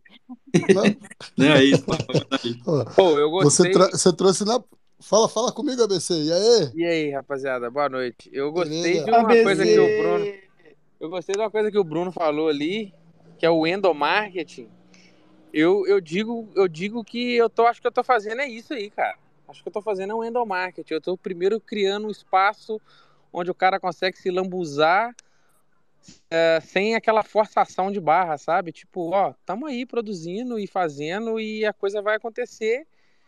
E é bom que saiba que vai acontecer e tá aí para teste. Então acho que esse endomarketing aí é um nome que eu gostei. Você gourmetizou aí o, o, o conceito e realmente eu acho que é o que está mais fazendo sentido aí, principalmente no mercado de hoje, onde a gente tem que engolir as coisas meio que à força, assim, sabe? Quando você faz esse endomarketing, eu acho que é a grande sacada. Gostei da, da do conceito. Subi mais para falar isso, parabenizar por essa fala aí. Vai, ABC. Boa, ABC. Fez. Então, ó, o que, que eu ia dizer? O Bruno trouxe basicamente na prática e como é que funciona essa parte de Web3. O que todo mundo espera quando a gente fala em metaverso, que as pessoas que não conhecem, eles já imaginam colocando aquele óculos de realidade virtual e saindo por aí, né? Fazendo amizade na, nas terras, né? Uh, e tem essa parte que você não precisa necessariamente desse óculos virtual. Eu acredito, inclusive, que o Spatial aí no futuro ele deve, tanto o Spatial quanto Other Deed, quanto Arcade Land, enfim, essas lands aí, o pessoal do, do, do uh, Sandbox, enfim, todos esses aí, eles vão uh, ter uma função de tokenização, de troca ali dentro. Vai existir um marketplace de alguma forma, vai existir uma forma de câmbio dentro dessas, dessas plataformas aí para que você efetivamente passe a usar o Web3 também em transações, entendeu? Você vai ter uma obra de arte exposta, exposta lá na, na, na tua galeria de arte, na tua land, na tua terra, enfim. A pessoa vai lá com o avatar dela, seja com o óculos de realidade virtual ou sem ele, independente, né? Uhum. E ele vai conseguir efetuar uma compra ali. Ele vai olhar na parede aquela obra e falar: caramba, olha que coisa maravilhosa, é isso aqui que eu quero. Plano, vai ali, vai fazer uma transação. Pode falar, fica à vontade. Perdão de cortar, mas não vai acontecer. Já acontece. Já, já tem isso ali no Spatial? Já tem. Você pode Ah. linkar com. Você pode. No Spatial especificamente, ele ainda não tem um marketplace interno, onde você compra dentro dele mesmo. Você Mas linka, né? Redirecionado, daí depende de onde você Ah, está tá. hospedando a tua NFT, por exemplo. Mas você sobe ela, você coloca o link e você pode comprar. Você sabe o valor, você sabe tudo. Isso é o que tem no Sandbox também, por exemplo, né? Você consegue lá ver um body jape na parede da, da galeria dos body japes, você clicou nele e vai te jogar direto no link da OpenSea. Exatamente, exatamente. Aí você pode olhar todos os marketplaces, enfim, e isso não somente, né? Por exemplo, antigamente, é, antes de eu ter o HAL lá que o, que o Rafa fez pra gente, eu usava os templates pré-programados. E aí eu tinha do lado uma fotinha minha com um link. E aí todo mundo que entrava lá, é, clicava no link e era redirecionado para o meu Instagram. Então, de novo, mais uma das utilidades de que o metaverso pode trazer. E o metaverso é mais um gap, é mais um link para eu, por exemplo, atingir mais pessoas. Eu foi muito engraçado, as meninas estavam, o Rafa estava também, que há duas ou três é, resenhas atrás, uma mulher caiu de paraquedas no Spatial, viu lá que estava todo mundo conversando, caiu lá no, no Spatial. E aí do nada falou bem assim, ah, falei, né, normalmente eu sempre abordo, falo, pô, da onde que você veio? Você veio de algum grupo tal? Não, tava passeando aqui no Spatial e entrei aqui, vi que tinha uma galera aqui, vi o nome Brasil e entrei aqui. Resumo da história, já entrou na comunidade, já me seguiu lá no Instagram, já começou a movimentar e hoje tá lá dentro da comunidade, e já entrou outras vezes. Então isso que é legal, sabe? É mais um, mais um modelo, enfim, é mais uma maneira da gente é, espalhar a nossa mensagem, né? Eu acho que isso faz muito sentido. Exato. Ô, Bruno. Fala, PVD. Manda. Fala, Ô, Pedro, rapidão. Deixa eu fazer uma pergunta aqui. É, Quando saiu. Ô, Lipe, eu vou conceito- descer, cara. Eu não, eu não tô escutando a BC, tá? Tá, desce aí, Lauzeira. Quando trouxe esse, esse conceito de metaverso e, enfim, uma coisa que eu fiquei assim pensando um tempo foi que uma coisa, uma prática que ajudaria a, a aumentar a, a adoção de, de, de metaverso seria justamente essa questão do VR, né? Da realidade virtual. Ah, só que uma coisa que eu acho que hoje é uma barreira de entrada é que, assim, além de você estar inserido numa tecnologia Web3, que já tem muita gente que tem um. um- isso, isso- eu estou dizendo a caráter de adoção, tá? Não com a, com a, com a base de, de, de usuários que a gente tem hoje, já na Web3. Estou dizendo o cara que está lá na mainstream lá e que jogou, por exemplo. ah, é, como é que é o nome daquele? Second Life, que para mim foi o primeiro metaverso que existiu, de fato. Né? Então, a gente, a gente Ô, pegando BC. essa visão.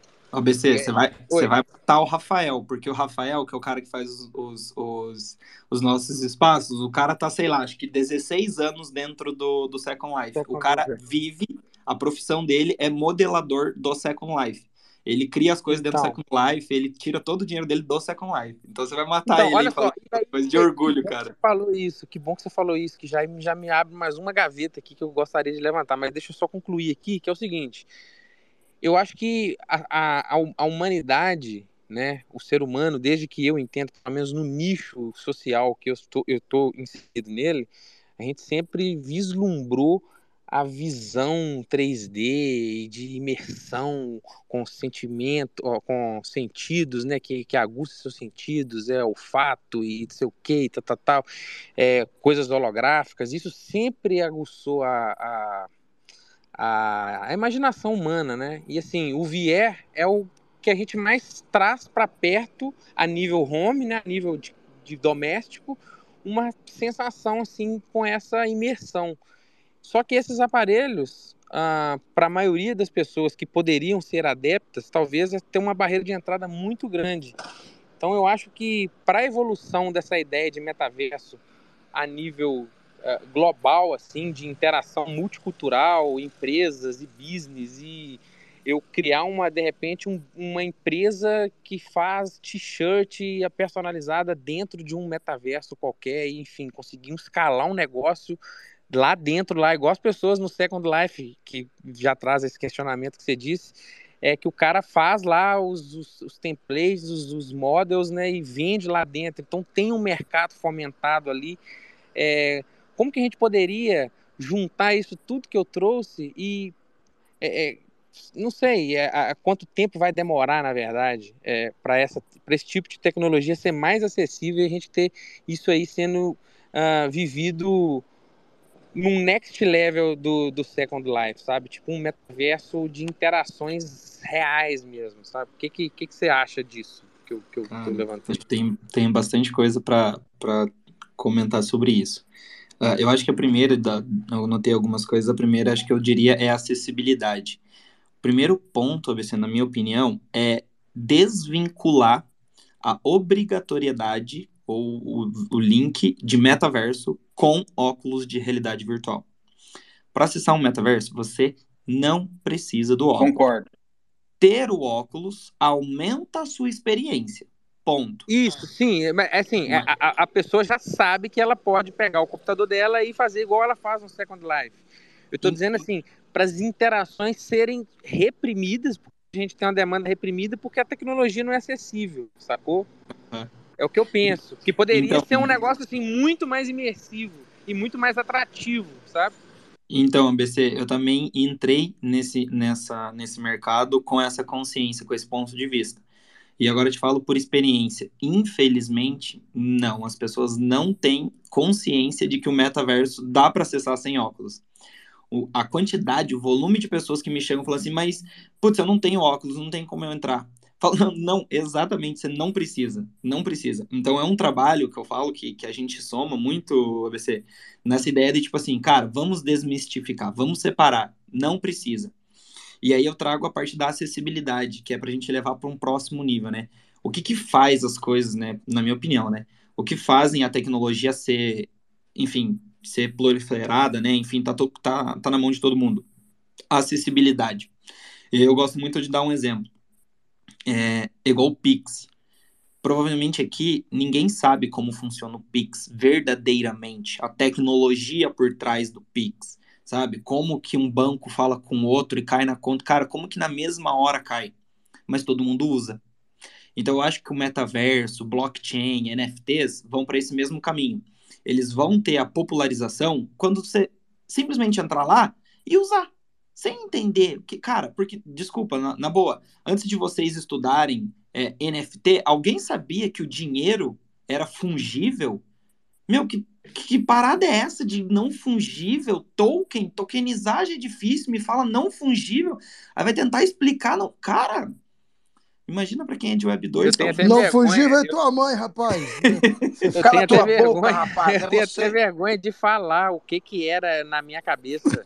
E olha que eu já estava dentro do mercado de cripto. Eu já sabia o que, que era bloco. Pô, não fugir vai você, Quando veio o NFT, tipo assim, eu, eu, eu assim, o conceito, meu conceito inicial para o conceito de definição que eu tenho de NFT hoje, eu tenho vergonha de expressar e de dizer, de repetir aquilo que fazia sentido para mim naquela época. É, é foda, cara. E uma das coisas que, que eu levanto muito a bandeira, que eu bato muito na tecla, e que eu acho que é uma responsabilidade nossa que está no mercado, é de tentar é, não prostituir o nome NFT. Porque se você perguntar para alguém que não sabe, Cara, é na lata que ele responde. Se ele souber, né? Ele responde: Ah, é a figurinha do Neymar. É o macaco do Neymar. Então, é, eu tenho um pouco de medo quando você fala assim, ah, por exemplo, você trabalha com o quê? Trabalha com NFT. Que, e isso eu já presenciei na pele, que é tipo assim, o que, que você faz? Ah, eu sou coach. Hum, coach. Sabe? E a gente veio de algumas ondas assim, sabe? Ah, foi a época das pirâmides, daí depois veio coach, aí depois é o cara que, que mexe com cripto, né? Cripto agora que pô, me vem um jogador lá e me perde milhões em cripto, aí, pô, agora cripto é pirâmide, né? Você não tem mais essas aberturas. Então, é um processo, né? Eu acho que a gente tem que levantar muito essa bandeira, porque a gente tá aqui nem de novo, né? Eu dei analogia no começo dessa conversa, é a internet. Porra, lá no começo a galera tava vendendo órgão, tava, sei lá, vendendo droga dentro da internet. Só que não inviabiliza a tecnologia, né? A tecnologia pode ser usada para bem e para mal. Ela é tipo um martelo. Você pode pregar um prego ou você pode bater na cabeça de alguém. Mas acho que continuando na linha do que você perguntou, do que você comentou, ABC, é, eu acho que de fato os óculos ainda são muito caros, né? Tipo, pô, um óculos hoje é 3, 3 conto e meio. Então inviabiliza.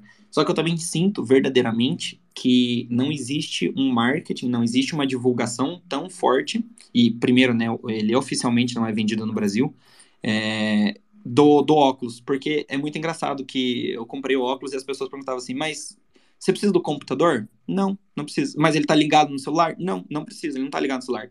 O óculos de realidade virtual por si só é um computador. Hoje, praticamente, eu, eu volto e meia trabalho dentro do óculos, porque eu posso espelhar várias, várias telas e tudo mais. Mas ele ainda é caro. Ele ainda é bastante caro. Só que também é um caro relativo. Porque se você for comparar, tem gente que, cara, não tem dinheiro e gasta esse valor no celular. Então, sabe, acho que tem é um processo de maturidade mesmo, é natural, sabe? É meio que natural, igual a gente lá em 2010, um cara lá, um, um pai do marketing digital falava assim, galera, dá para ganhar dinheiro com a internet. Só, caraca, como assim dá para ganhar dinheiro pela internet? Que papo é esse? Que brisa é essa?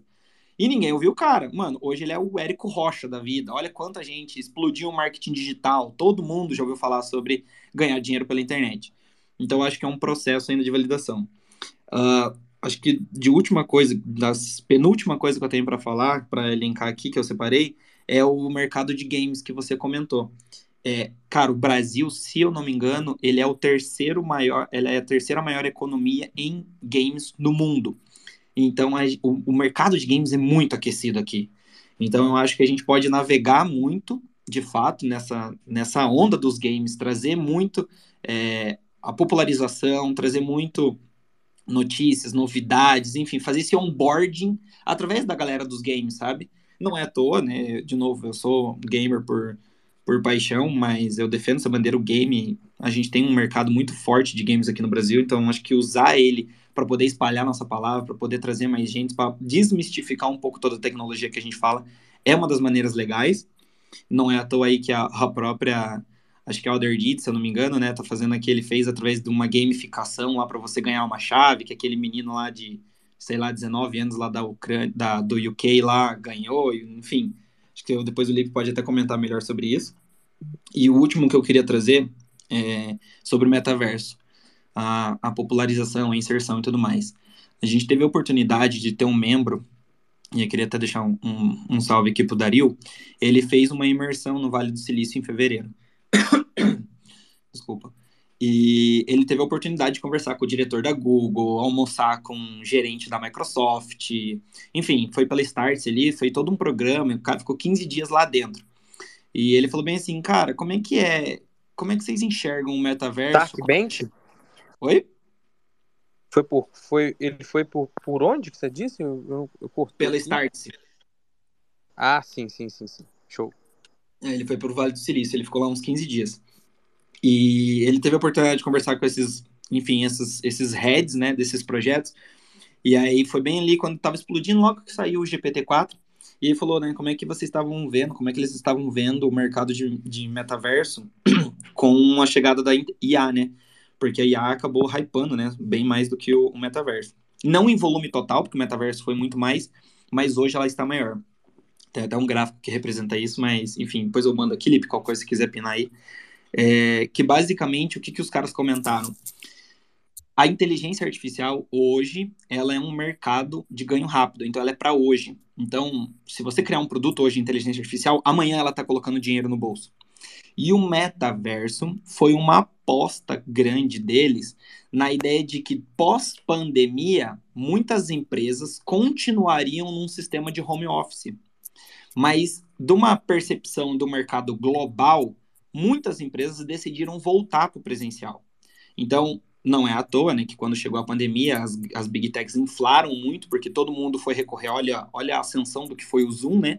Até, inclusive, de novo, né, deixa eu levantar a bandeira aqui, pincelar, o Zoom é um dos que estão se preparando para criar o próprio metaverso.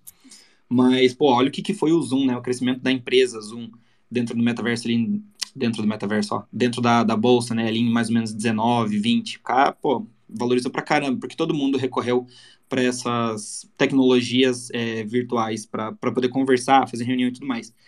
E aí ele falou que ele esperava que, que isso fosse meio que ser quase que um irreversível, sabe? Todo mundo acabaria trabalhando de home office e tudo mais, mas houve um movimento no mercado que o pessoal voltou.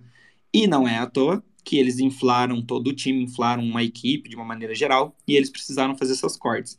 De novo, não é reflexo simplesmente do da meta, né? Então é um reflexo na Microsoft, é um reflexo na Spotify, é reflexo nas Big Techs de uma maneira geral colabora muito com a porra da quebra da FTX, enfim, de todas essas outras corretoras, prostitui bastante mercado. Então, isso é meio que um cenário quase que macroeconômico da parada.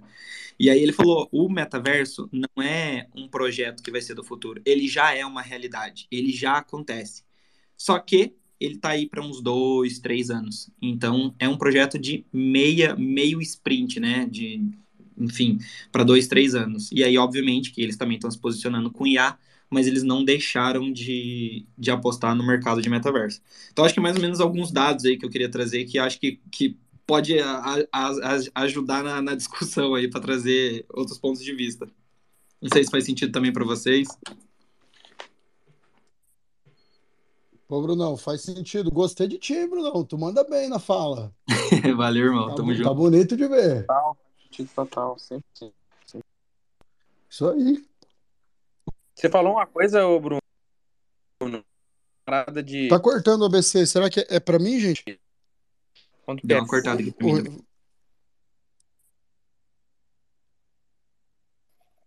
Tá cortando aí? ou eu...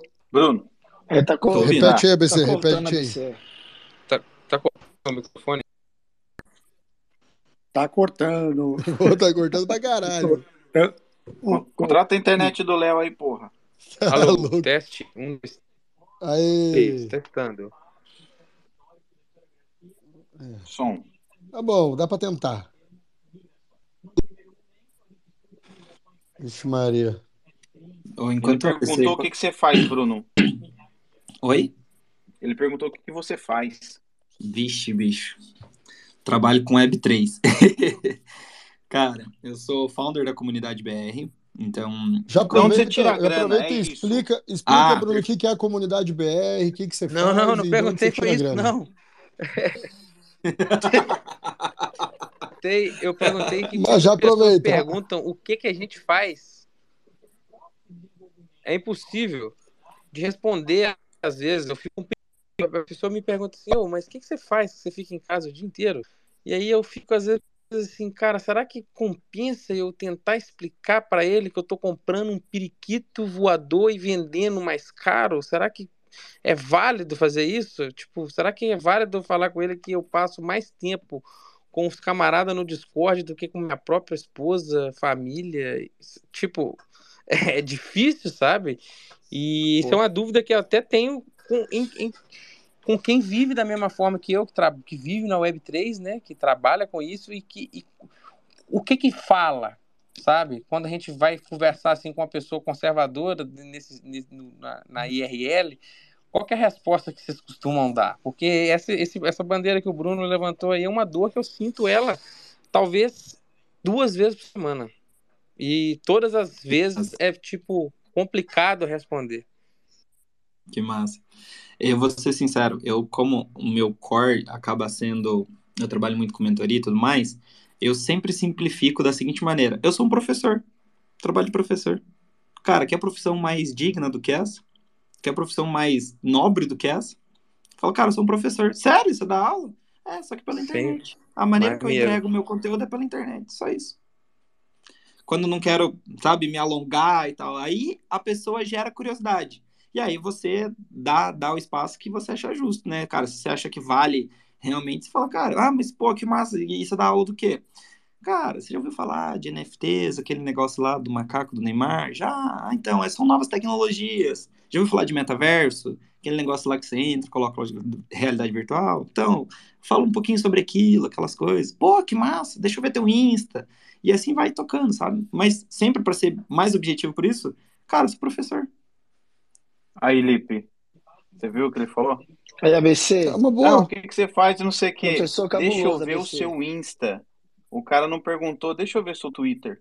Você vê que tragédia, né? Você vê que Que tristeza, velho. tragédia, gente. Porque assim, a gente tem Porra. uma guerra É, aqui, mas galera. o, gente é, infelizmente, a gente tem uma guerra aqui, Twitter é, até o- deixa eu é só trazer um quem tá contexto. aqui. Vamos, vamos falar disso. Eu, eu gosto muito disso. Vamos falar disso. É, aborda aí, Lipe. É, a gente tem essa guerra aí de que o Instagram é mais uma promoção exclusivamente pessoal, enfim, é a forma de você, da sua maneira, querer chamar a atenção de alguma forma para aquilo que você está fazendo, para aquilo que você está construindo. E eu acho que o Twitter é uma coisa um pouco mais legítima, onde a informação, embora deslegítima muitas vezes, onde a informação ela vem em primeira mão, onde o que a pessoa disse foi aqui que ela disse, entendeu? A notícia vai espalhar depois nos perfis de fofocas, mas foi aqui. Eu acho que o Twitter, na questão de Web3, inclusive, ela é muito mais voltada pro pro profundo da Web3, entendeu? Para onde estão as oportunidades, para o que realmente os projetos estão construindo. Você não vê grandes projetos aí com uma, eu digo NFT no geral aí que estão, eu digo, isso por análise minha, eu uso muito pouco, tá? Posso estar errado, mas eu não vejo grandes projetos aí com um grande engajamento positivo dentro do Instagram. Inclusive, ao contrário, teve umas coleções que tiveram ah, uma possibilidade de testar o engajamento lá, fizeram algumas publicações para tentar desenvolver. O que eu vi de, de fake e golpista comentando é uma brin- brincadeira. Eu concordo 100% com você. E eu vou ser bem sincero. Aqui eu vou ser provocativo para ver se eu gero uma reflexão. Eu também sou desse Meu time. irmão, você, é melhor você, antes de você provocar, você pegar o seu escudo, a sua espada, botar a sua armadura, porque, porra, A rapaziada defende com unhas e dentes aqui. Não, fica à vontade, Bruno. É Não, aqui, mas é para gerar, é para é para ser, para gerar realmente. é- a intenção é gerar a discussão. Ah, eu consumo muito conteúdo do Twitter, não produzo nada aqui. Porque, como eu falo para pessoas, qual, quais pessoas eu quero impactar? A minha, minha missão é falar para pessoas de Web 2 sobre Web 3. Aonde estão as pessoas de Web 2? Então, eu concordo 100% com o que vocês falaram. O que eu faço é, eu pego o conteúdo do Twitter e passo para o Instagram. Porque é lá onde que, infelizmente, felizmente, independente, é onde as pessoas que eu quero impactar estão. E reforço, de novo, realmente o conteúdo de ouro está aqui dentro. Mas vou é, trazer uma outra reflexão para. Vou trazer uma- um outro exemplo para gerar uma peraí, a reflexão. hora, a hora que você traz essa pessoa com a informação que você pega daqui do Twitter, você faz a pessoa vir pro Twitter ou ficar presa a você aí? Depende. A minha missão, Importante. a minha missão não é ficar presa. A minha missão é abrir os olhos. Às vezes ela é impactada por mim no, no Instagram e ela nem vem falar comigo. Mas ela foi impactada. Então eu acho que não é uma questão de é, é, ou, sabe? É e. Então não é o Instagram ou o Twitter. Eu acho que é o Twitter e o Instagram. Então, de novo, é, por que que não, já que produz conteúdo no Twitter, printa só e joga no Instagram? Da mesma maneira, já que está fazendo no Instagram, por que, que só não publica no Twitter? Se existe a possibilidade de aumentar o número de pessoas impactadas, por que não levar a palavra, a missão, o objetivo, a mensagem que vocês querem é, passar para mais pessoas? Então eu acho que não é segregar, eu acho que é aumentar. Vou dar um outro É, mas exemplo. existe um ponto aí regionalizado. Aqui ninguém usa Instagram para isso. Entendeu? Aqui ninguém olha. Quando você vai nos meetings e vai conversar com os caras, ninguém pede seu Instagram, bro. Os caras Então, pedem seu, seu Twitter. Qual é então o seu Twitter, qual é o seu LinkedIn. Então, Pevidex, concordo. Agora eu vou te dar um exemplo. Se você está fazendo uma negociação B2B, a empresa vai pedir o teu Twitter, vai pedir teu Instagram, ela vai perguntar do teu site. O Ou do meu, eu, cara, eu sou fora da curva, porque eu É, não sou não, um exemplo. exemplo O meu Instagram, ele não é pessoal, ele é comercial. Quando uma empresa pergunta sobre o meu portfólio, eu mando o meu Instagram e meu site, Uhum. entendeu? Eu não, nada pessoal e de cripto é rola lá. Agora, cripto e, e bolsa de valores é tudo Twitter para mim. Aí, Então, ah, aí eu entra. pelo menos. Ah, Pode falar, pode pode falar. concluir, desculpa. Não, é isso, é só para dizer que eu não não tô na curva e a galera com que tá ao redor de mim também não é, também não é assim, porque eu sou o meio onde eu vivo, né? É, é, Então, é isso Posso basicamente. trazer uma, uma é, antes de eu observação? falar, eu vou deixar pra Raíssa que tá com a mão levantada aí eu já concluo. Meus bracinhos doeram. Dando cãibra no braço de É, tanto tempo, é, coitado, pô. é uma observação assim, é, um pouco sobre esse tema, né? Então, a gente, a gente compreender a diferença um pouco entre mídia social e rede social, porque a nossa rede social são as pessoas que a gente convive, né? A nossa convivência, independente de onde está. Em casa, é, no bar da esquina, é a minha rede social, as pessoas com quem eu convivo. A mídia social é onde eu distribuo para mais pessoas aquilo que é o meu conhecimento e expando a minha rede social. Então, a mídia é uma coisa e a rede social é outra coisa. E quando a gente fala em mídia social, a gente tem públicos diferentes para cada mídia. A gente tem pessoas fazendo buscas diferentes nas redes, nas mídias sociais. Então, é, a informação passada no Twitter, a informação passada no Instagram, a informação passada no LinkedIn, é uma personificação de quem nós somos. E a gente cria a nossa personificação e a nossa comunicação adaptando essa comunicação. Então, quando alguém nos questiona sobre o que a gente faz ou, ou alguma coisa assim, a gente está trabalhando o nosso intelecto para refinar a nossa comunicação e ter cada vez mais clareza de quem nós somos, de quem sou eu nesse mundo todo e conseguir me expressar cada vez com mais clareza, independente se a pessoa vai aceitar ou não. Então, acho que meu ponto de vista sobre o que o ABC perguntou, né, em relação a como que eu falo para as outras pessoas, é cada vez mais refinar para você. O que é que você faz quando você responde para você? Quem é você? E quem é você na sua rede social, né, na sua rede de contatos, de pessoas, lugares que você vai e as mídias que você utiliza. E quando a gente fala em, em países, o Brasil usa muito WhatsApp. Estados Unidos não usa. né? Então, a gente tem um refinamento do nosso olhar também para isso e para nossa descentralização. Se a gente quer estar tá descentralizado, é importante a gente saber como a gente se comunica é, nas mídias sociais e o que cada uma está pedindo da gente. O TikTok pede uma coisa, o, o metaverso vai pedir outra, né? Então as nossas mídias vão trazer para a gente aí a nossa personificação, como a gente se adapta as novas é, experiências com as pessoas. Então, acho que isso é um ponto de vista pessoal que eu queria trazer. Bravo, Excelente. Brava, brava. Bravo demais. BC, como é que demais. você se vê? Cara, eu me vejo como um entusiasta que quer criar coisas e que quer enxergar dificuldades a serem resolvidas e prover as soluções que necessitam ser feitas, entendeu? Então eu posso dizer que eu quero ser visto como uh, uma pessoa que está construindo em um espaço novo, sabe? Só que eu vim da área da engenharia civil, que precisava de todo ter um, todo um background, é fluente em inglês, é aquilo, não sei o quê, cara é bom em SketchUp, é, enfim, é estrutural, é aquilo, aquilo outro. Então, assim, eu fui moldado a ter esse background, sabe? Porque é, eu faço produto para mim mesmo na dentro da Web3 há quatro anos. Então, assim, esse, o, o que eu estou fazendo agora, uma automação para para OpenSea, é, eu já tinha feito já outras para outras coisas. Então, assim, é, é, eu, eu poderia ter provido soluções há mais tempo, só que eu ficava preocupado com aquele background, sabe? Então, assim, eu tenho um pouco de dificuldade uh, em mostrar esse lado que eu consigo expressar aqui muito tranquilamente, de dizer o que eu quero ser o que eu, a, o, que o meu eu de agora e o meu eu de amanhã, o que eu enxergo no meu eu de amanhã. Porém, é, às vezes eu sei lá, eu até prefiro falar que eu ainda estou trabalhando com engenharia civil, só que eu trabalho dentro de casa, sabe? Para evitar, tipo, falar que, ah, uma tia zona pergunta e ela só vê no Fantástico falando o golpe do careca do Bitcoin que quebrou 355 famílias e não sei o que, tal, tal, tal. Então, assim, a, a, já tem aquela casca, sabe? Então, assim, tentar explicar isso às vezes é complicado.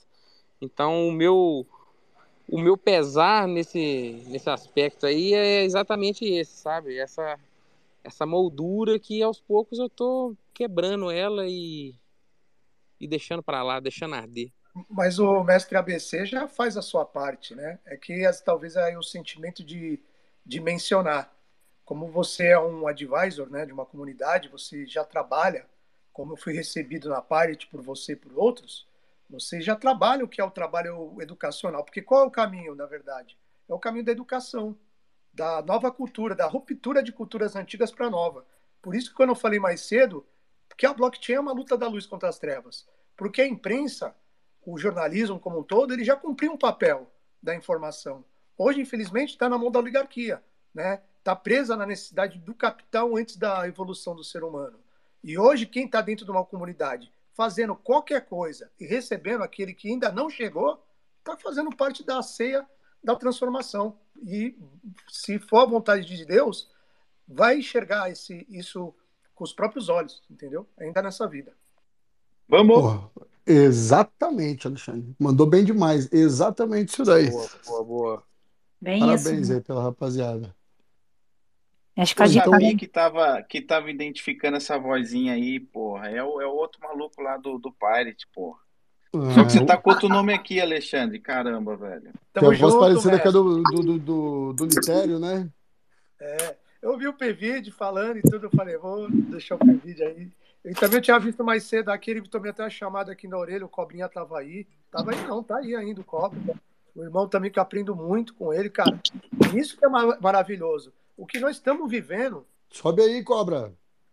o que nós Agora, então, estamos deixa, vivendo, deixa eu só, só dar um recadinho antes, ô Claro. Cobra. Sobe aí que nós vamos começar a falar de cripto daqui a pouquinho. Vamos debater, rapaziada. Ó, o Rafa subindo também, fica à vontade, galera. o que nós estamos vivendo, irmão, meus irmãos, que é esse, esse espaço né, de, de fala. Muitos de nós talvez nós já nos conhecemos, mas na maioria das vezes a gente nem sabe qual é a- a personalidade física da pessoa, e isso também já não importa mais. Que há tempos atrás, pô, com quem ele anda, qual tipo, qual a tribo dele. E aqui, tipo, nós somos. é, recebemos qualquer pessoa que chega na boa intenção, querendo aprender e crescer e poder achar uma nova maneira de viver. Então é fantástico, porque nós já estamos vivendo isso.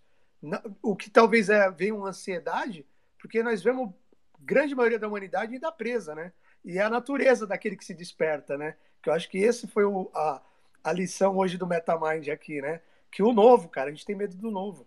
Então a gente começa a ver os irmãos ainda presos, com poupança, com, né, com sistemas arcaicos de, de economia, com culturas ainda né, que né, ainda discriminam e julgam, né? E a gente está aqui vivendo a experiência, né? E agora o nosso anseio é que todo mundo venha sentir o sabor também disso conosco. Então, cara, a gente já é abençoado, cara, de viver a experiência aqui antes de muitos aí.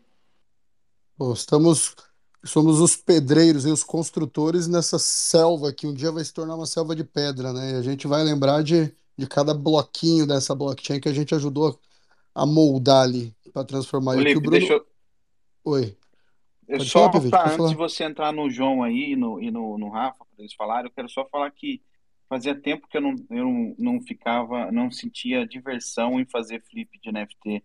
E ontem tava eu, Alexandre, ABC, mó galera ali, cara, trocando ideia, dando risada e fazendo flip. No final das contas, a gente fez 30 dólares, o outro lá fez 100, o outro lá fez 20, o outro lá fez 5.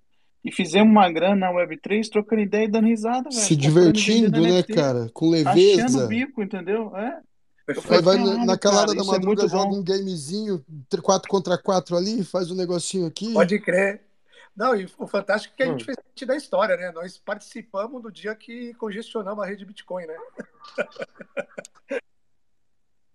Pô, isso é história, rapaziada. E em 5, 6 anos isso vai ter uma relevância gigante eh, e vai agregar muito no, no conhecimento que a gente vai adotar daqui para frente, porque tudo vai se expandir muito, né?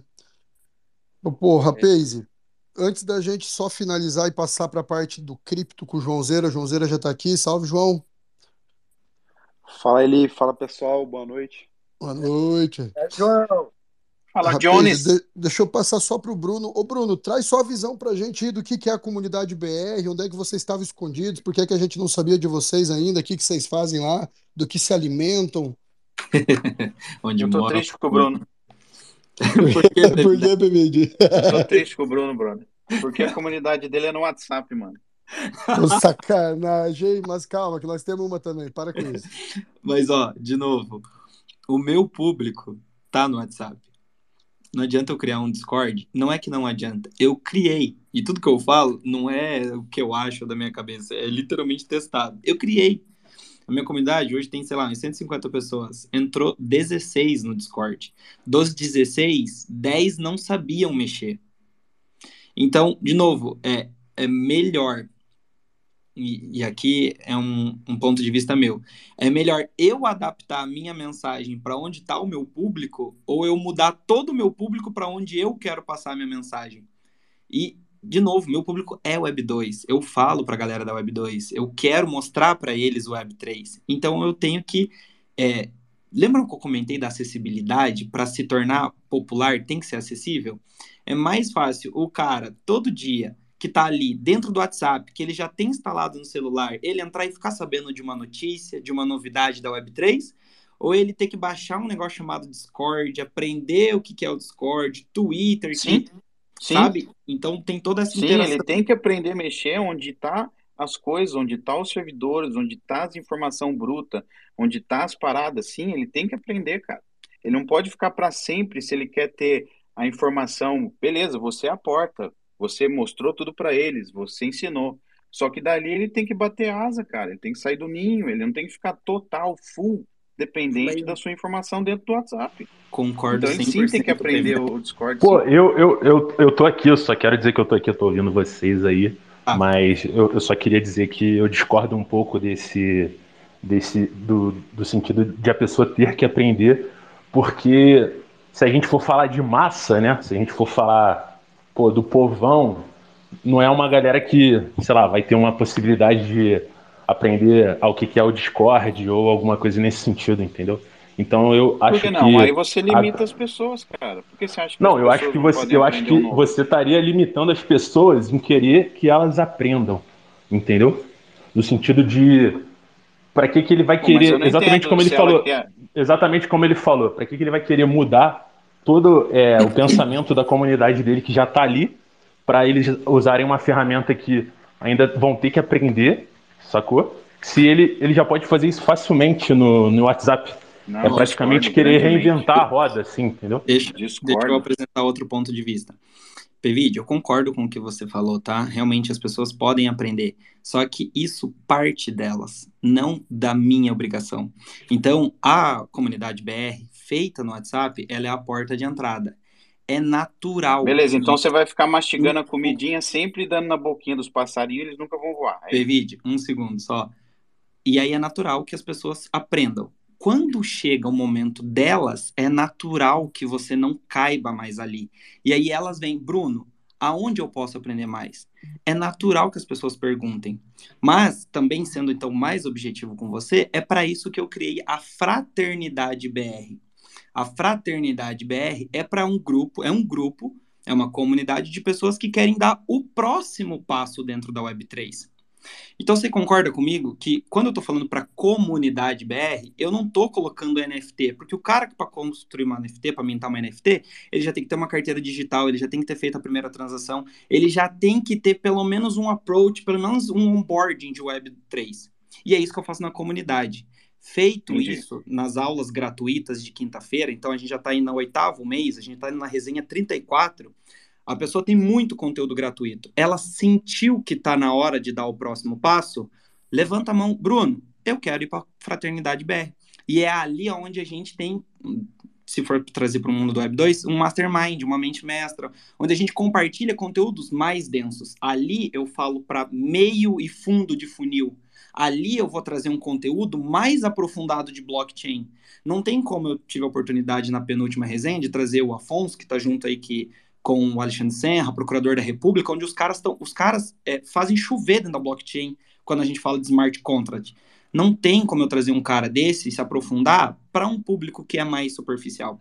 Então, eu tenho conteúdo para essa galera que está começando para fazer o onboarding. E quando ele se sentir naturalmente ali, cara, eu avancei, eu já e aqui eu até queria levantar eu conver... aqui o, o, NFTs, ele eu conversei com ele, né, com o William, e ele falou exatamente isso. Cara, é muito louco. Tipo, o que, que é flip? O que, que é NFT? O que, que é, de, é DM? Que, sabe? Querendo ou não, é uma tribo nova. Então, quando você se sente suficientemente pronto para dar o próximo passo, levanta a mão. Ô, Brunão, irmão, Cara, quero dar o próximo passo. Então tem a fraternidade, tem a pessoa que eu Entendi. Tem, tem esse próximo, tem essa sequência. Entendi. Eu pensei que não tinha. Ficar Não, só no beabá ali sempre. É, eu entendo, eu concordo com você. A ideia é fazer essa inserção. Mas se fosse nesse sentido, Pevide, aí eu acho que você também é, teria que levantar a bandeira de discordar do ABC. Porque aí você teria que É. falar assim, ABC, você não tem que falar, você não tem que falar assim, não, ah, eu só sou engenheiro civil, eu só trabalho com isso. Não, você tem que falar que você trabalha com Web3. Você tem que falar o que você faz. Porque é a ideia de espalhar a palavra. A gente não defende o que a gente trabalha, o que a gente mostra. Então, para todo mundo que eu tiver a oportunidade, e é uma das coisas que a gente mais briga, né? É a oportunidade, é a visibilidade. Então, para todo mundo que eu tiver a oportunidade, cara, eu vou fazer o testemunho da Web3. Eu sou o testemunho da Web3. Eu vou te falar tudo que eu tiver no tempo que eu puder sobre o Web3. Aí, naturalmente, cabe o, o, o approach de cada um. Porque às É, vezes a aí- gente enche o cara e se afasta o cara da Web3, né? Aí entra o Entendi. interesse de cada um, porque o cara que começa, pô, acaba gostando do conteúdo que você publica, por mais que ele seja às vezes um pouco raso para facilitar o entendimento, ele começa a se aprofundar através de estudo, através de conteúdo, enfim, tá? ele mesmo vai começar a buscar outras fontes, talvez mais profundas, né? Ele vai dar esse passo, Vou né? dar um Mas, último mas tem que, penso que o impulso é sempre bom dar orientação, né? Pô, eu, sei lá, para que a pessoa não dependa não dependa de você para ter uma informação, e sim de ela mesma pesquisar, saber onde pegar isso, né? Sim, vou dar um exemplo aqui, só eu sei que você tá com a mão levantada, BC, mas é só para não perder o raciocínio, é rapidinho. É, é a mesma coisa que falar assim, cara, é, existem pessoas que ensinam o Web3 através do humor. Então eles, eles desconstroem o Web3 zoando. Existe gente que ensina o Web3 no TikTok dançando. Por quê? Porque tem o público que vai se conectar com a dança. E é a oportunidade que o cara baixou a guarda do cara que quer ver uma dancinha, dele falar sobre o Web3. Porque o cara tá dançandinho lá e fala assim: olha, olha essa nova inteligência artificial que blá blá blá blá blá blá. O cara passou a mensagem. Então, eu, eu bato muito mais na tecla de o importante é levar a mensagem. E aí cada um modula ela da maneira que acha interessante. Ou com humor, ou com uma maneira mais profunda, ou com uma maneira de onboarding mais técnica. E aí cada um tem a sua maneira de expressar. Manda lá, BC, desculpa, cara. Não, não, é. Ô, Pepe, você lembra uma vez que eu tava conversando que com você na questão da, ah, da, da adoção, que é necessário ter grupos de nivelamento e, Lembro. e, cara, o que o Bruno faz aí, essa parada aí é uma sacada genial, velho. Porque o cara que tá ali na, no WhatsApp, ele pode ter um aquela curiosidade de ficar ali pelo menos minimamente por dentro, igual o Lipe disse, mesmo que seja de forma rasa, porque acho que dito que de- deve ser complicado de passar uma, uma, uma coisa mais densa ali no, no, no YouTube a nível de, de, de conteúdo, embora não seja impossível, se você faz isso já é, porra, bacana pra caramba, mas a iniciativa de ter ali um, um, um funil largo com pessoas curiosas para adoção é genial. Porque não adianta nada pegar um cara, por exemplo, que, ah, sei lá, às vezes sabe muito pouco ali e colocar ele para operar lá junto com a gente. Ele vai achar que a gente está falando outro idioma. Não, eu não Então, sou contra o que o Bruno é, faz, é essencial. aonde ele faz. Eu, eu sou contra de ficar para sempre ali. Mas já que Não, ele mas disse que aí, tem o olha só, step aí é acima, o coisa. cara vai saindo, entendeu? Sim, mas Aí aí é acho outra maneiro. coisa. Mas aí tem, entra outro aspecto que é o seguinte: não é todo mundo que vai ter o skin the game que a gente tem. Não é todo Hum. mundo que vai viver disso daqui. O cara às vezes pode ter uma curiosidade, pode ser um especulador, uh, for Hum. fun, sabe? Um especulador assim que, pô, ah, vou ali ver o que que é e tal, gosta da ideia, faz um investimento, mas a nível de especulação e muito superficial.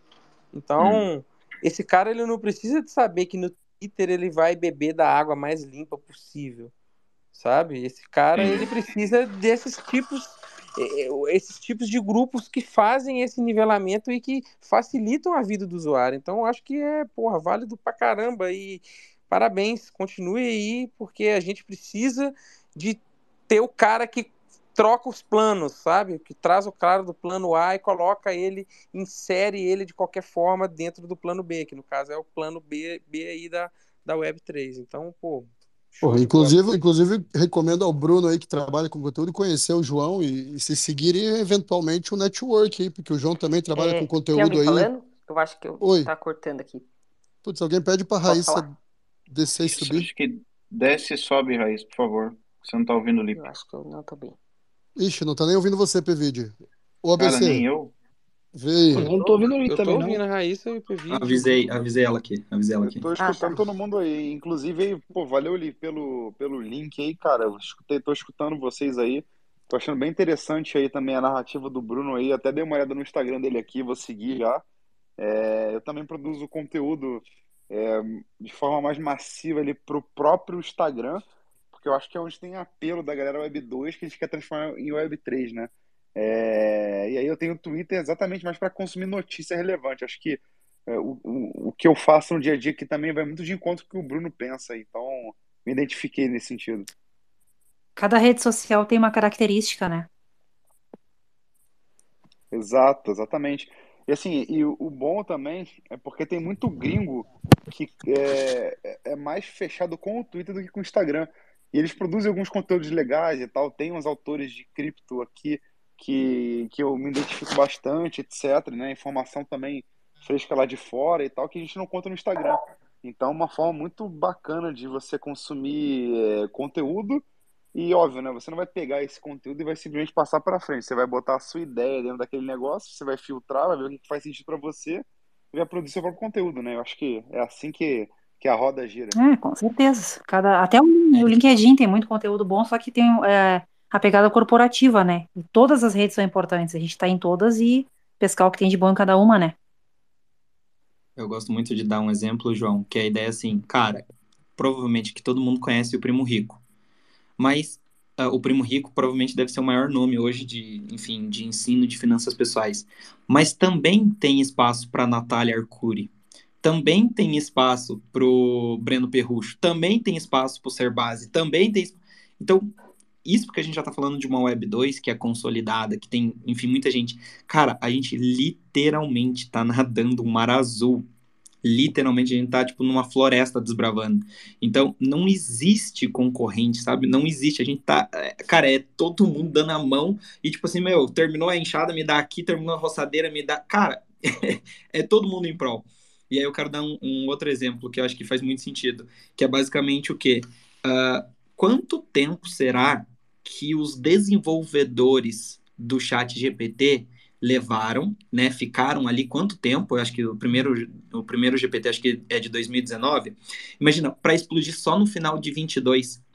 E só explodiu porque provavelmente entrou no meio do time um designer que se preocupou com o UI e falou assim, galera, se vocês querem popularizar esse negócio, essa ferramenta que é super é, importante, que vai revolucionar o mundo, cara, vamos fazer ela que o cidadão médio, a massa, consiga usar. Então, com o prompt, o cara só clica ali, entra escreve uma parada. E aí, esse trabalho que faz com que o chat GPT hoje seja tão divulgado, né? Porque, de novo, vamos olhar dentro das inteligências artificiais, vamos olhar, por exemplo, o Mid Journey, que você chega lá e escreve um negócio, vamos olhar o Stable Diffusion, onde você tem que já manjar um pouquinho de prompt. Qual que tem mais acessibilidade, né? Qual que tem mais número de usuários? Então, eu acho que é sobre isso. É, parece ruim, mas o cara que é, for ensinar Web3 dançando, ele vai trazer público, ele vai trazer atenção, porque os desenvolvedores estão construindo, porque o cara dá- que está falando sobre terapia holística dentro do metaverso vai estar falando, sobre para cada um do que a gente está falando aqui, provavelmente é esse cara que vai trazer. Então, acho que todo mundo colabora de uma maneira ou outra, de um, dentro de uma área ou outra, né? Eu quero aproveitar, então, não sei se vocês conseguem me ouvir agora, que eu saí e voltei. É, Agora sim. agora sim, né? Obrigada. Alô, Raíssa? Alô? Som? Alô, alô, Previde? Então, Aloha, Issa. aê, agora pronto. Falou, Havaiano. É que o Ah, Pevide perdeu a- etimologia do Aloha. Tu sabe, Pevide?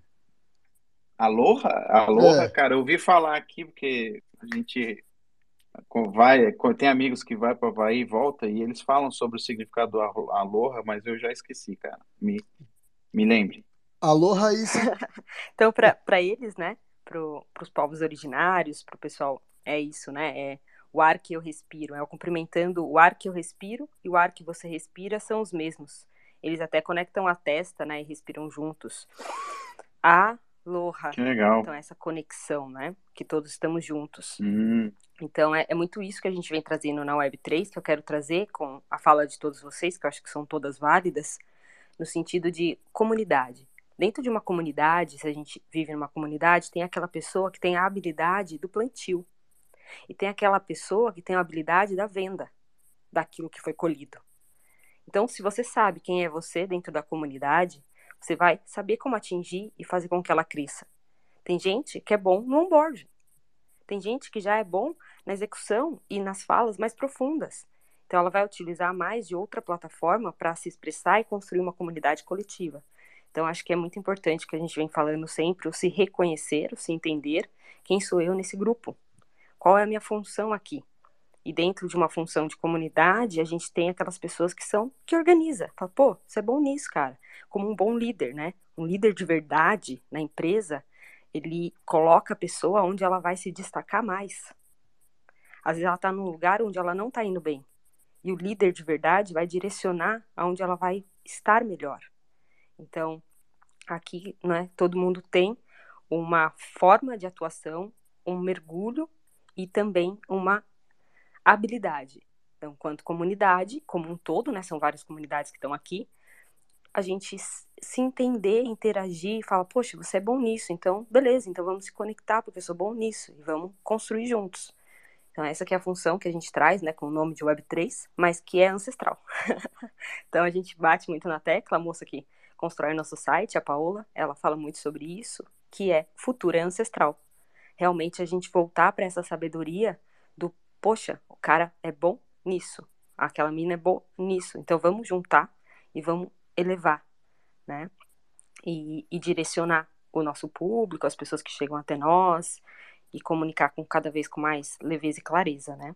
Então, acho que esse é o meu ponto de vista aí com relação a, a todas as redes, comunicação, expressão, e quem somos nós dentro do, desse mundo aí.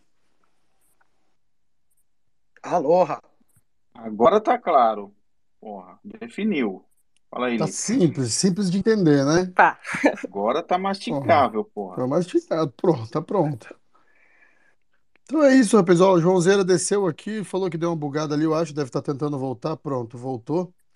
Então, rapaz, deixa aqui, quero estender o convite para que permaneça aqui. A gente vai começar a falar de cripto agora, só trazer as atualizações. O João é o mestre das nossas finanças e criptografia aí. E quero agradecer imensamente, viu? Muito maneiro, ah, de grande valia, de muito aprendizado o Space de hoje. Foi muito massa essa troca. Ô, o Rafa subiu aí, Rafa 3D, ele nem se apresentou, provavelmente foi ele que me mandou esse vídeo que tá pinado aqui em Foi. cima, e foi ele que É, eu tô, construiu eu o tô. negócio, né? Foi mal O, te todo... interromper aí, eu tô, eu tô aqui na cozinha, irmão. Tô cozinhando aqui, mas tô ouvindo vocês aí, a conversa tá O maneira cheiro pra tá bom, caramba. Rafa, o cheiro tá bom. Tá Tá fazendo o que aí, brother? Pô, tô fazendo um macarrão com lentilha e frango e bacon, mano. Pô, eu senti o cheiro do bacon, hein, cara, justamente. Olha aí, coisa boa. Então, Geração saúde, hein, cara? Macarrão com bacon meia-noite. Porra. com Porra, meu irmão, lentilha. não jantei, tem que fazer a janta agora, né, pô? Caraca, irmão. 6 horas da manhã, pô. A lentilha é pra vai. dizer que eu sou saudável, né? Exatamente, para não passar é aquela, batido, né? Aquela que ele põe do ladinho ali e come como sopinha, tá ligado? Uma Posta, lentilha, posta, né? posta no Instagram só aquilo. O cara Uma corta lentilha. de tomate e faz salada. Pô, ai. então, rapaz, muito obrigado pela presença de vocês, por aceitarem o convite, por trazer e expor o projeto de vocês.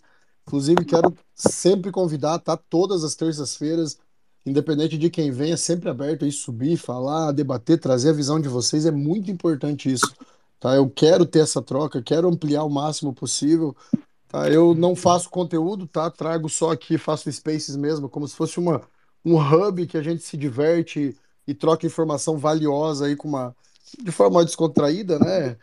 Faz o negócio acontecer. Então, pô, sempre convidados aí a comparecer. Obrigado pela presença. Estendo novamente o convite para que permaneçam e escutem o que a gente tem para falar sobre cripto. E da mesma forma, fique aqui em cima e deem a opinião de vocês também. Vamos trocar isso daí. Então, obrigado, Raíssa. Obrigado, Bruxa, Gabi. Obrigado, Bruno. O PVD está sempre aqui. A rapaziada de sempre também está sempre aqui. Já obrigado antecipado. E agora. Eita! Que rufem os tamborins! Eita! Meu tamborim chegou a travar aqui, meu amigo. Fala comigo, João Tamborim bomba. Fala, pessoal. Tudo certo? Beleza? Boa, Fala, Jones. boa. Peraí que deu um bug agora. Eita, agora, já agora não tô voltou. ouvindo o jogo. Agora voltou. Até quero aproveitar e convidar pra semana que vem, rapaz. A gente vai fazer um super space aí com o Orlando Teles e com o Casta, viu?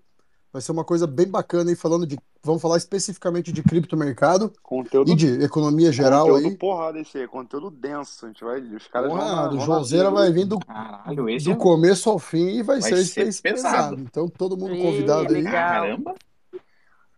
Casta, Brabo meu mesmo. conterrâneo, mora aqui na mesma cidade que eu. Opa, coisa massa. Oh, sim. É, Esses caras, esses caras são bravos mesmo. São... Eu, Vou são ficar na escuta aí. um dos que eu mais admiro aí no mercado cripto são eles dois também, e o André Franco, que é antigo Empíricos, né? Que a casa que ele trabalhava de research era uma merda, que a Empíricos é muito sensacionalista, mas sempre achei ele top e tá no mercado Bitcoin agora também. São os três nomes aí que eu mais curto nesse mercado. Então, pô, mandou bem demais, Lipa. Mandou, vamos. mandou bem demais aí trazendo os caras pra cá, pra, pra, pra semana que vem pra gente debater. Esse é um negócio legal. Olha, eu não, eu nada. Cadê a Paty que tá aqui embaixo? A Paty aqui, ó. Paty que é a Culpa da intermediadora Paty. mestra aí, culpa é dela. A Paty é curadora Pô, dos Spaces. Não, a Paty, rapaz, Raíssa, Bruxa, Bruno, se vocês não conhecem a Paty, vocês não estão entendendo a- a- o ser humano excepcional que se trata aí. Eu quero muito que se conheça. Muito. Se Pedir conectem. pra seguir aqui. Artista, visionária, porra, gente boníssima. Paty, se quiser subir, viu? Curadora Web 2. Curadora Web muito. 2, porra, a Paty é só coisa positiva, só energia positiva, é um ser humano fenomenal. Eu tenho o maior prazer de ter a Paty aqui no Space com a gente. Aí sim, hein? Gostei dessa declaração aí. Porra, não, merece, merece. Todo o meu máximo respeito. Boa, boa. Assim que é bom. Acho que, na verdade, não só a parte, né, cara? O pessoal todo que tá aqui no Space, o pessoal é gente boa pra caramba, o pessoal se acolhe, se ajuda, explica. Então, assim, né? Exatamente, Web3, João. né? Acho que é isso. É isso aí, essa é a parte mais forte, mais poderosa, né? O negócio realmente acontece e a troca, ela é real. Exatamente. Eu acho mais legal aquilo, né? O pessoal ajuda sem esperar nada em troca. É mais pelo conhecimento mesmo, você vai criando, vai tendo aquele senso de comunidade, né? Eu acho muito bacana isso, cara. Também me senti bem acolhido aí quando entrei no grupo do Los Muertos aí. Lipe, porra, virou um amigaço agora, então vamos que vamos. E aí, Joãozeira, o que que tu tem pra nós? Já vou te antecipar que nós entramos na onda dos BRC20, o couro tá Pô, tá você fazendo comendo. shitcoin no, sei- no- na rede do Bitcoin? Eu tô chateado com você, João. Tô chateado com você, João. Comigo? Fala comigo, Manda, Pervidex. manda aí, manda aí. Pô, o, João, o João não compra meme coin, cara. Ele deixa de ganhar dinheiro, Ah, cara. pelo amor de Deus, João. Porra, Você não João. sentiu o cheiro do dinheiro? Tava fedendo Você não nota sentiu, nova. cara? Tava esfregando na tua cara aquela, aquele maço de 100 dólares assim, ó, pá! Que nem, porra, você não entrou, mano. Pô, mas eu. É porque ativos que eu não consigo ter o sentimento da hora de vender, né? Que eu, tipo, eu olho pro ativo, faço análise. Nós ajuda você no sentimento, nós falamos, João, é, é venda agora, ó, 10 Vai, X, João, 25. vai, João. Vai, João, mete venda, entendeu? A gente ajuda, cara. Não, mas, assim, esses ativos que eu olho, assim, não sei a hora de sair, mas eu prefiro não comprar, porque possivelmente vou perder dinheiro. Então, eu falo, porra, até porque é, é especulação pura, né? Tipo, e continua sendo. Aham, vida louca. É isso. Não, eu fiquei sabendo que, o- que o Pepe vai salvar todos os sapos do planeta. É, Então tem tem, uma tem utilidade. projeto, tem projeto, pô. Não, é brincadeira, é Até brincadeira. Mas eu tô nele, sentindo né? que. Sapo, Tu viu, tu viu, tu viu que o Pepe vai ser agora moeda de transação na OpenSea também, né? Anunciado Já é. hoje. É, Já já foi, é. já tá rolando. Então, assim, já tô vendo que Pepe já é uma nova shitcoin a ser considerada para o próximo bull market aí. Já tá na minha, Uhum. infelizmente, tá na minha lista. Eu não Será? queria porque não tem fundamento, não é bacana. até lá, cara. Ah, cara, em Binance, o, o CZ tem, tá com a maior fração, né? Tá com a maior porcentagem de PEP, tá na carteira da Binance, eu acho. Vai entrar na Então, Gemini hoje, Gemini, Coinbase, pô, Coinbase. cara, agora a parceria com o OpenSea, sinceramente, pra mim, isso aí vai brigar, eles estão querendo bater de frente com a Doge do Elon Musk aí. É. Ah, você tá me criticando. Eu tenho Dodge, cara. Eu falei pra vocês aí. Eu tenho. Viu, viu, viu, viu? Cara, Pepe é melhor que Doge, se você for ver. Não, mas, Pepe mas tem o, limite. mas Pelo o menos o ponto. Pepe é o meme. É, mas o ponto é que a, a Dodge eu comprei exclusivamente porque a minha, a, acredito que o Elon Musk, né, assim como deu certo, né, uma hora acho que ele vai querer colocar o Dodge como meio de pagamento do Twitter, né, porque ele já falou que vai querer é, criar uma parte de meio de pagamento é. por aplicativo. Então faz todo sentido ele botar a Dodge para ser o, o, principal ativo. E fazendo é, daí isso. afunda de vez a Dodge mesmo. é, ele a galera vai receber isso... o pagamento e vender, só isso que vai acontecer. Não, mas o meio de troca, se for esse, entendeu? Ah, de um para o outro. A pessoa vai ter que comprar para poder ter que ter. pagar, né? Entendi. Isso. Entendi. Entendeu? Entendi. Esse Eu é o ponto. que era só o recebimento de é, tipo TikTok. Se você fez uma dancinha, ganhou 10 mil views, você ganha dólar. Não, hoje, assim, hoje vocês sabem que já tem uma forma de pagamento. Inclusive aqui no meu Twitter, se vocês forem ali clicar no dinheirinho que tem ali, vai aparecer meu wallet. É, quem quiser mandar um dinheiro também, tá? É, isso aí chama esmola. Esmolinha. o cara disponibilizou. Vai saber se o cara não olha para mim e fala: Ó, oh, Lipe, hoje é seu dia de princesa, parabéns, você vai ganhar 10 Ethereum, Tó. Tô ah, falando, mas o meu também tá ativo. Vai que alguém seja amigo, entendeu? Pô, vai saber, esse cara não gostou de mim do nada, né? Pô, e falando de meio de pagamento, trouxe umas, umas notícias aí para compartilhar com vocês, que eu vou fazer um Reels, inclusive, falando então, disso. É, que eu não tô vendo ninguém falar sobre isso. É, hum. mas, mas, antes disso, hum. vou falar um pouco do cenário macro aqui, pode ser? Não, pera aí, brother. Não, calma. Pera aí que você me deixou Mesmo. nervoso agora. Pô, agora você é deixou essa? irritado. Até sentei direito aqui na cadeira, vai. Fala aí o primeiro. Fala o primeiro. Então, beleza, mas se então, for beleza. parte do contexto, manda. É, não, não, se precisar do contexto, fala o contexto. Não, não é bem o contexto, não, mas vamos lá. Eu vou até fazer um Reels, cara, porque nas últimas semanas a gente teve uns anúncios muito relevantes aí para a indústria cripto. E de fato, assim, eu não vi quase ninguém falando sobre isso, né? Instagram, Twitter, etc. Então, se alguém de fato escutou aí, acho até acena a mãozinha aí e vamos debater. Mas basicamente o que eu vi foi que teve um anúncio de três né, dos principais meios de pagamento do mundo que estão trabalhando em infraestrutura cripto. Então, a primeira notícia PayPal. é que o PayPal, isso, o PayPal anunciou que ele vai possibilitar a transferência de cripto através daquele serviço de pagamento móvel deles, que é o Venmo, o nome. E, cara, isso atinge o universo de 60 milhões de pessoas, né? Então, assim, vamos atingir o público que hoje não, provavelmente não sabe o que é cripto. Mesmo que uma porcentagem grande dessas pessoas, né, que a maior parte delas não vai aderir a cripto, quem usa o aplicativo vai ver que existe aquilo. E pode ser que se fique instigado, queira entender, etc. Então, assim, é, o mundo, o PayPal certamente vai ajudar bastante no nosso desenvolvimento aqui. Um outro ponto também é que a Mastercard anunciou o lançamento de serviços de cripto e eles vão construir essas aplicações em cima da Polygon e da Solana, né? Em cima dessas duas blockchains. Provavelmente visando custo e velocidade, né? Então, assim, também é uma notícia bem relevante. E a outra foi a própria Visa também, que é uma outra bandeira gigante de meio de pagamento, anunciou uma expansão da divisão de cripto e que isso incluía contratar engenheiro de software para construir novas estruturas em cripto. Então, assim, eu achei essa notícia muito foda porque basicamente é isso, né, cara? A gente tem os três maiores meios de pagamento do mundo, eu não falo de Brasil, eu tô falando do mundo mesmo, que com, controlam praticamente quase todas as transações estão querendo construir infraestrutura em criptoativos, né? É, no mercado cripto. Então acho que isso vem para somar para caramba. E eu basicamente não vi ninguém falar sobre isso. Quem sabe vale vem para startar uma adesão massiva ao Vamos! mercado, né? Bull run! É, que assim seja, né? Eu acho que é exatamente assim esse seja. momento de construção que ele está vivendo nesse momento. Ele teve a última bull run, agora está no bear market aí, talvez no momento de transição, a gente não sabe, né? Às vezes tem gente que acha que tá, depois retira a palavra, acha que não tá, etc. Mas eu acho que em vez de pensar em bull market, eu prefiro pensar em construção, cara. Se as aplicações estiverem bem sólidas, a próxima bull run é foguete sem ré, né? Então, isso me deixa bullish essa notícia. Mas aí, aí já vou fazer o contexto inverso, né? Agora eu falo do macro. Ao mesmo tempo que a gente tem essas notícias de construção, etc, etc, vejo isso como um, algo mais de longo prazo, por quê? Porque o nosso cenário macro continua muito ruim, né? E aí, o que, que eu trouxe para vocês aqui, né? Até como eu não participei na semana passada, então eu vou citar até alguns pontos aqui, né? O que, que aconteceu, fazendo uma cronologia passada, né? Primeiro, a gente teve lá o aumento da taxa de juros do Fed, né? 0,25% e o mercado acabou precificando que não deveria ter mais aumentos, né? Que possivelmente é, devemos entrar em algum momento numa, numa curva de estabilização de juros, estabilidade de juros, e depois eventual corte de juros, assim como tem se falado aqui no Brasil. É, mas esse foi o que o mercado, foi o que o mercado precificou, mas aí tivemos notícias negativas aí, né, na negativa para quem também, né? Mas enfim, na última sexta-feira saíram os dados de emprego nos Estados Unidos que vieram é, quase o dobro do esperado pelo mercado.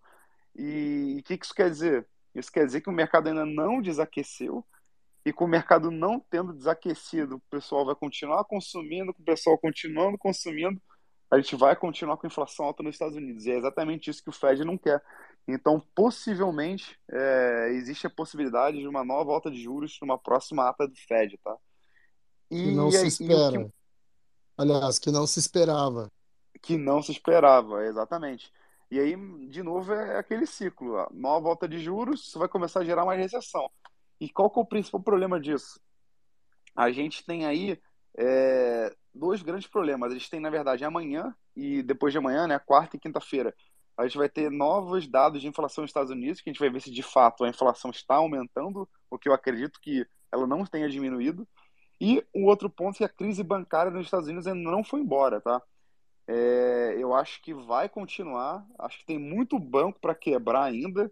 A galera pegou empréstimo e, e, e pegou dívida Pô, lá em que 2021. trágico, João. Caralho, né? juros... né? Pô, tem muito banco para quebrar ainda. Ferrou, meu irmão.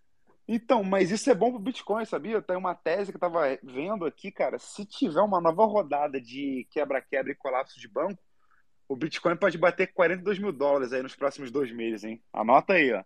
Eita, mas você tá cravando valor? Não, não, não Porra, é de mãe de isso. agora. Peraí, mãe de É, isso é novo. Isso não é, é do novo, não é do João essa porra aí. Você, você não, traçou mas... uma linha de tendência ali, um Fibonacci, certeza. Anota não, aí. Augusto, tá Augusto, Augusto Bax, João.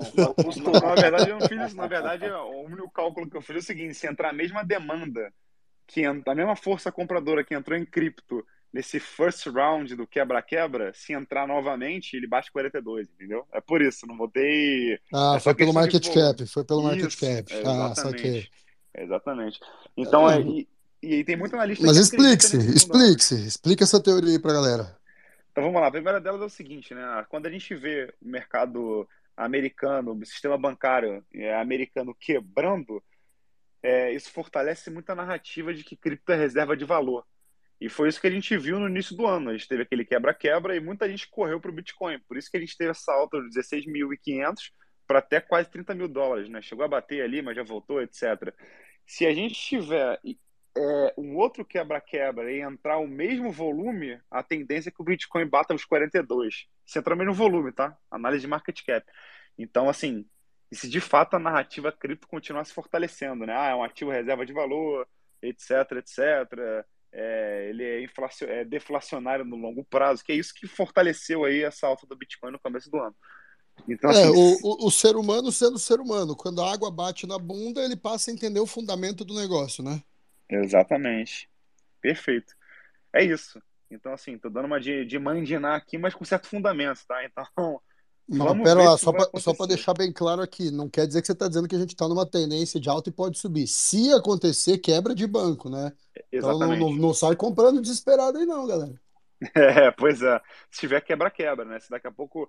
E que, na minha visão, vai continuar. Assim, e, li também é, relatório de vários analistas americanos que acreditam que também vai continuar. Teve até o First Republic Bank, os caras quebraram, tiveram acho que 100 bilhões de dólares de saque lá e acabou tendo uma bank run, etc, etc. Os caras foram liquidados. Aí teve uma outra empresa, falei, comprou os caras também, que agora não lembro o nome da empresa que comprou. E acho que não vai parar por aí. Se de fato. João, manda. E João?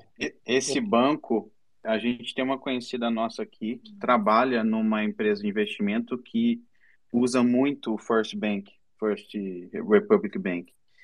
E ela, no dia que começou a, a doideirada do banco, ela veio explicar para mim, como se eu não soubesse do que estava acontecendo na cripto, do porquê que o banco quebrou. Ela falou: ah, foi por culpa das cripto.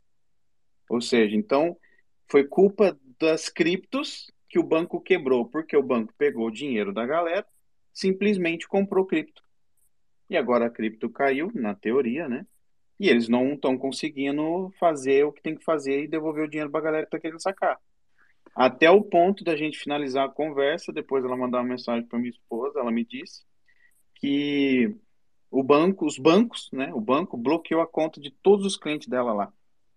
E ela estava numa loucura que tinha que resolver isso aí. Então, só para você saber aí de perto o que estava rolando aqui. Eles estão culpando a cripto pesado, sem saber. Nossa, que loucura isso, porque, assim, é até meio bizarro o cara é, querer culpar a cripto, porque do a quantidade de ativos que eles têm sob gestão deve ser um percentual ridículo que eles têm cripto, né? Então, basicamente, estão querendo meio que apontar um culpado, porque basicamente a minha visão é. Eles apontam o culpado onde não, onde não tem defensores, né, cara? Exatamente. Assim, para mim, nitidamente foi aumento de juros. Lá em 2021, eles contraíram um monte de dívida, etc, etc. Os juros aumentou para cacete, eles nem como honrar agora o valor todo de, do, do, do, empréstimo, né? do, do financiamento de, de renda fixa que eles pegaram. E isso está acontecendo. Isso aconteceu com o Vale do Silício, isso que aconteceu com o Silvergate, isso está acontecendo com o First Republic Bank. E acho que não vai parar por aí. Porque se os dados de inflação não mostrarem arrefecimento, Fed vai continuar aumentando juros e foda-se os bancos. Então, assim... Agora, agora, se os dados de inflação melhorarem e amanhã tem anúncio, uh, anota, papai, Pepe, mil por cento em sete dias. Pode pôr aí, eu tô que colocando, isso? tô De onde você tirou isso? E BRC ali, esses pizza, pizza BRC, anota! pizza BRC, 7 dólares. Ai, ai, ai. Se bater Fala de novo. Jesus. Você tá lotado e, de pizza, e, Porque eu acho que vai João... esquentar, viu? Fala, Léo, fala, Léo, desculpa. Não, desculpa, Lipe, pode falar. Meu que celular isso, vai carregar, velho. Eu tô sem Não. carregador. Fudeu, vou ter que ser obrigado a sair. Hein, hein João? E a próxima Pô, ABC, valeu. em junho? Desculpa, desculpa Léo, acho que, acho que o ABC deu tchau aí, acabou ofuscando sua voz, não te ouvi direito. A próxima reunião do FED é em, é em junho? A próxima reunião do Fed é em junho, exatamente. Teve essa última ata agora, é só no mês que vem. Sim, sim. Aí já, aí já tá, precific, tá precificando 0,25 novamente? Não, na verdade o mercado ainda tá. Peraí, eu, deixa eu até dar uma olhada aqui, cara. Porque até ontem estavam precificando estabilidade. Deixa eu procurar aqui. Deixa eu ver. Doubts. Sim, Lipe, fui eu que falei que adoro o, o debate do Bruno com o João, cara. É, eu lembro, é. chamei o Bruneira para subir aqui, acho que o Bruneira não conseguiu. É que a gente fica, até peço desculpa para quem tá aí, rapaz, o Space costuma demorar mesmo, a gente vai no profundo. Mas vamos que vamos. Não, eu, eu tava esperando o João falar hoje, cara, ansioso. Aí, João, pode ficar de pô, fora, pô. Pô, tá vendo? Só tô me sentindo aqui é. lisonjeado, cara. Lisonjeado. Aí, Galera te pô. espera, João. Te esperando, João, é. Tá vendo? Cara, não tô achando o link aqui da. Acho que eles, eles só botam isso mais pra frente. Porque falta mais de uma não. semana pro cara já começar Não, não, não, mas, mas tranquilo, tranquilo. Manda bala, mas, assim, João. Obrigado. Mas basicamente, é, o que tava na conta era que tinha sido é, o último aumento, que eles iam manter a taxa, esperar a inflação diminuir, começar corte de juros para voltar a estimular a economia no longo prazo. Mas se os juros não arrefecer e a economia continuar, é, continuar girando bem, tipo, eles vão ter que aumentar os juros para causar mais desemprego, mais recessão, etc, etc. E um outro ponto que eu, que eu, eu vi também uma notícia, cara, é que hoje mesmo as bolsas americanas despencaram depois do anúncio da China, né? A, a China anunciou que vai ter uma queda de 8% nas suas importações globais. Eles estão, ou seja, isso quer dizer que eles vão comprar menos minério de ferro, que eles vão comprar menos petróleo, que eles vão comprar menos commodities, vários outros insumos.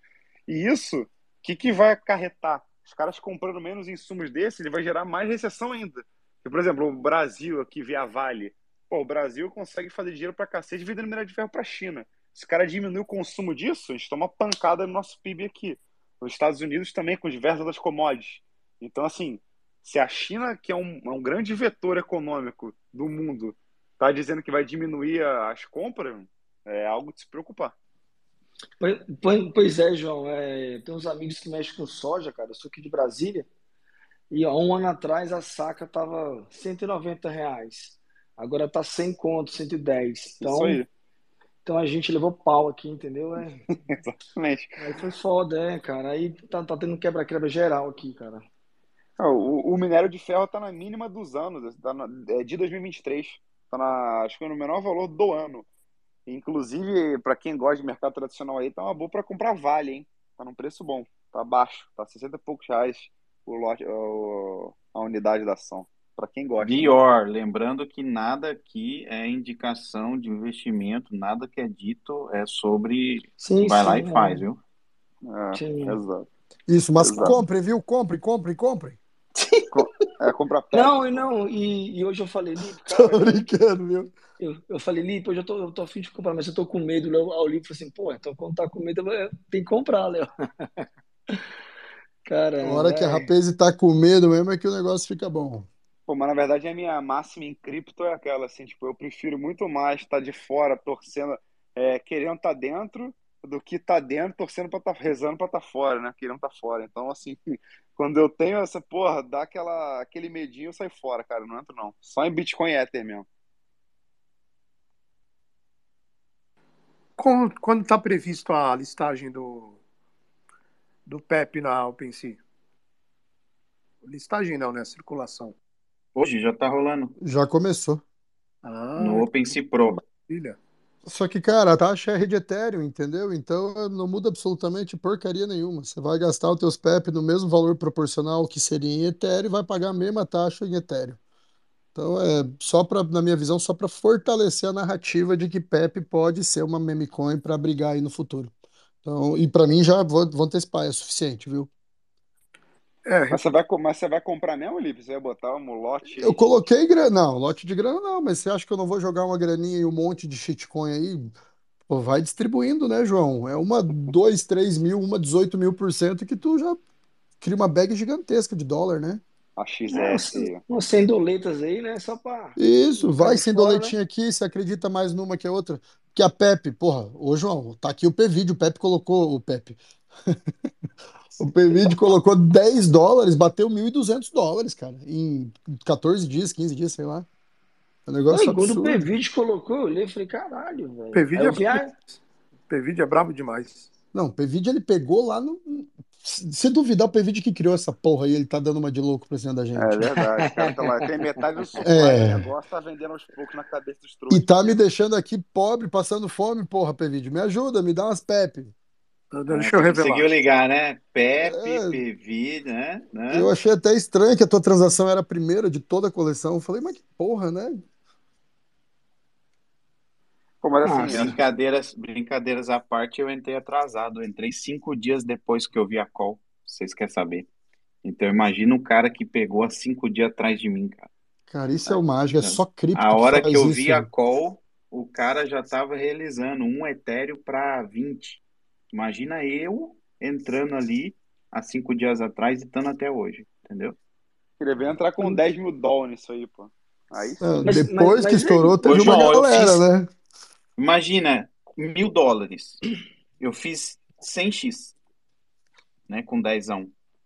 Mil dólares você vai cara, fazer sei 100 lá. mil doletas, 500 100 mil mil reais. doleta. Dia 17 de abril até agora, dia 9 de maio. Mas em P-Vídeo, aquela galera que tá vendendo os baiaques entrando em Pepe, é, é verdade mesmo, velho? Claro que é. É, mano, só você olhar na blockchain lá as carteiras Não, pois dos é, macacos né? lá.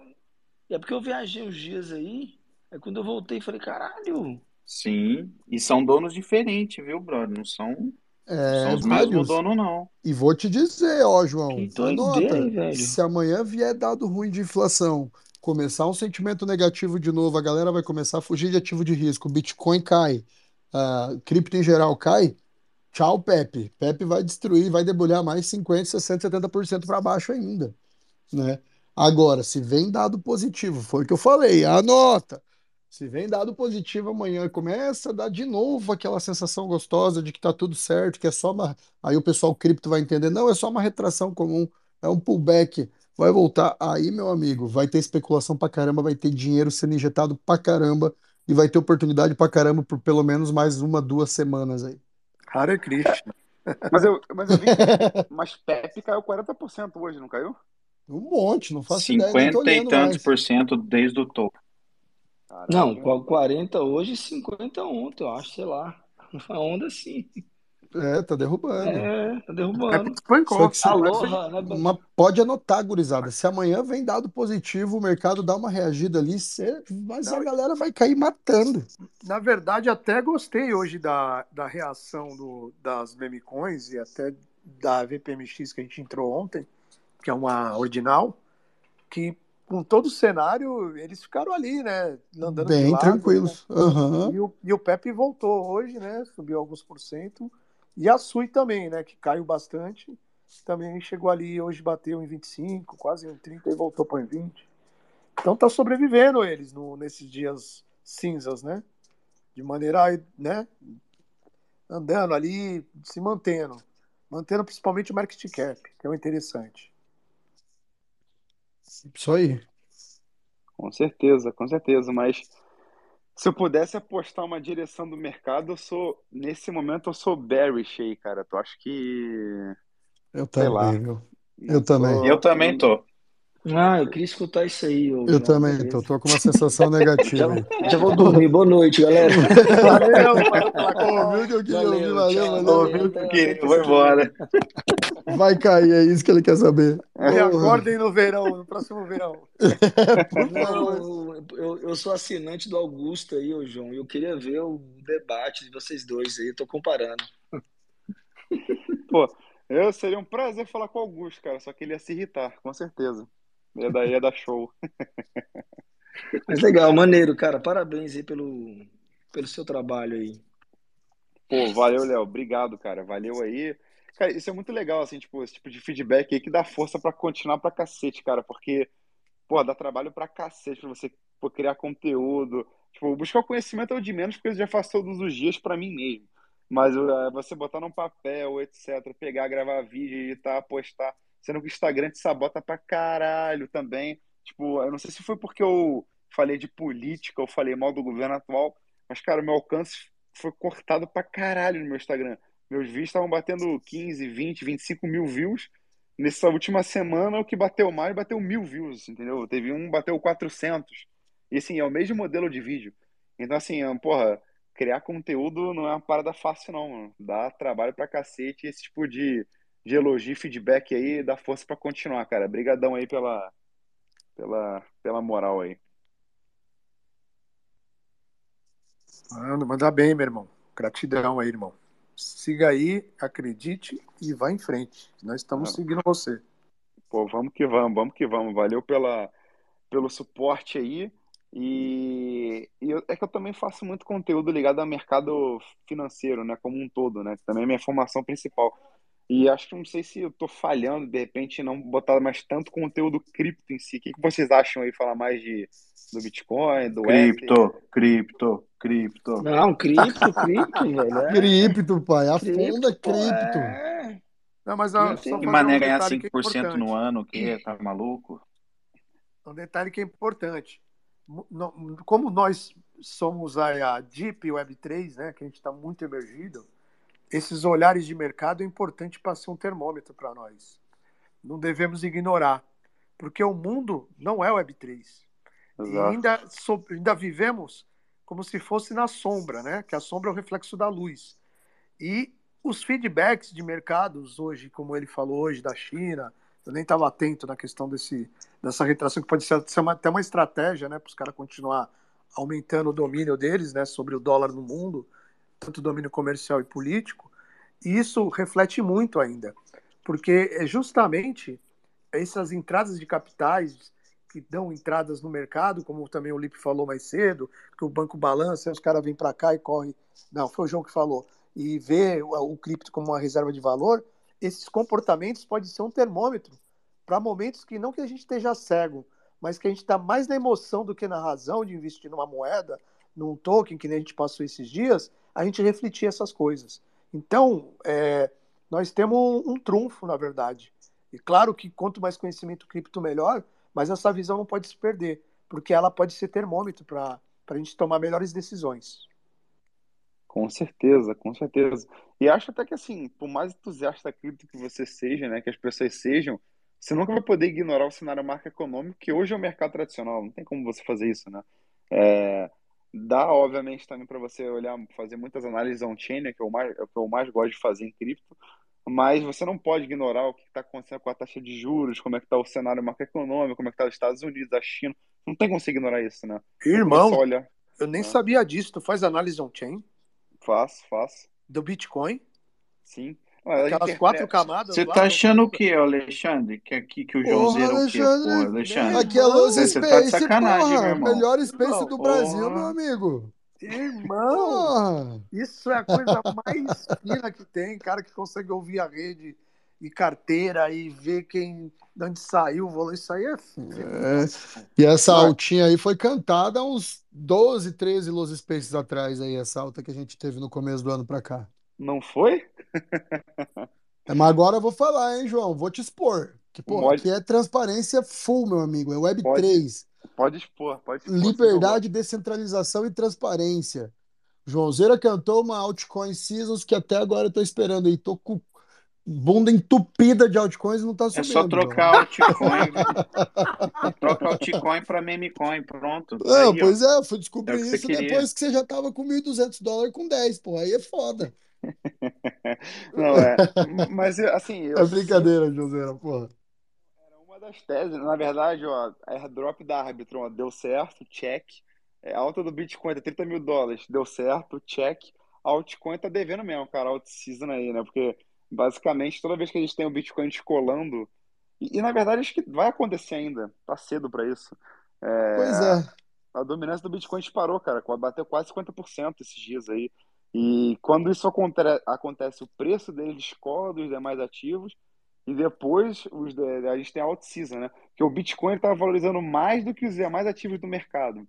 Geralmente não é assim que acontece. Geralmente é, a gente tem o Bitcoin como nave mãe, né? Dando a direção e todas as altcoins elas têm um beta em cima do Bitcoin. Então se o Bitcoin subiu 5%, as altcoins vão subir 15, 20. E se cair também é a mesma métrica. Mas não, a gente estava vendo o Bitcoin subindo 10 e o Ether subindo 2. Entendeu? Então, assim, acho que isso ainda vai acontecer. Tá, tá, tá escrito aí. Isso aí, pai. Eu também concordo, acho que vai.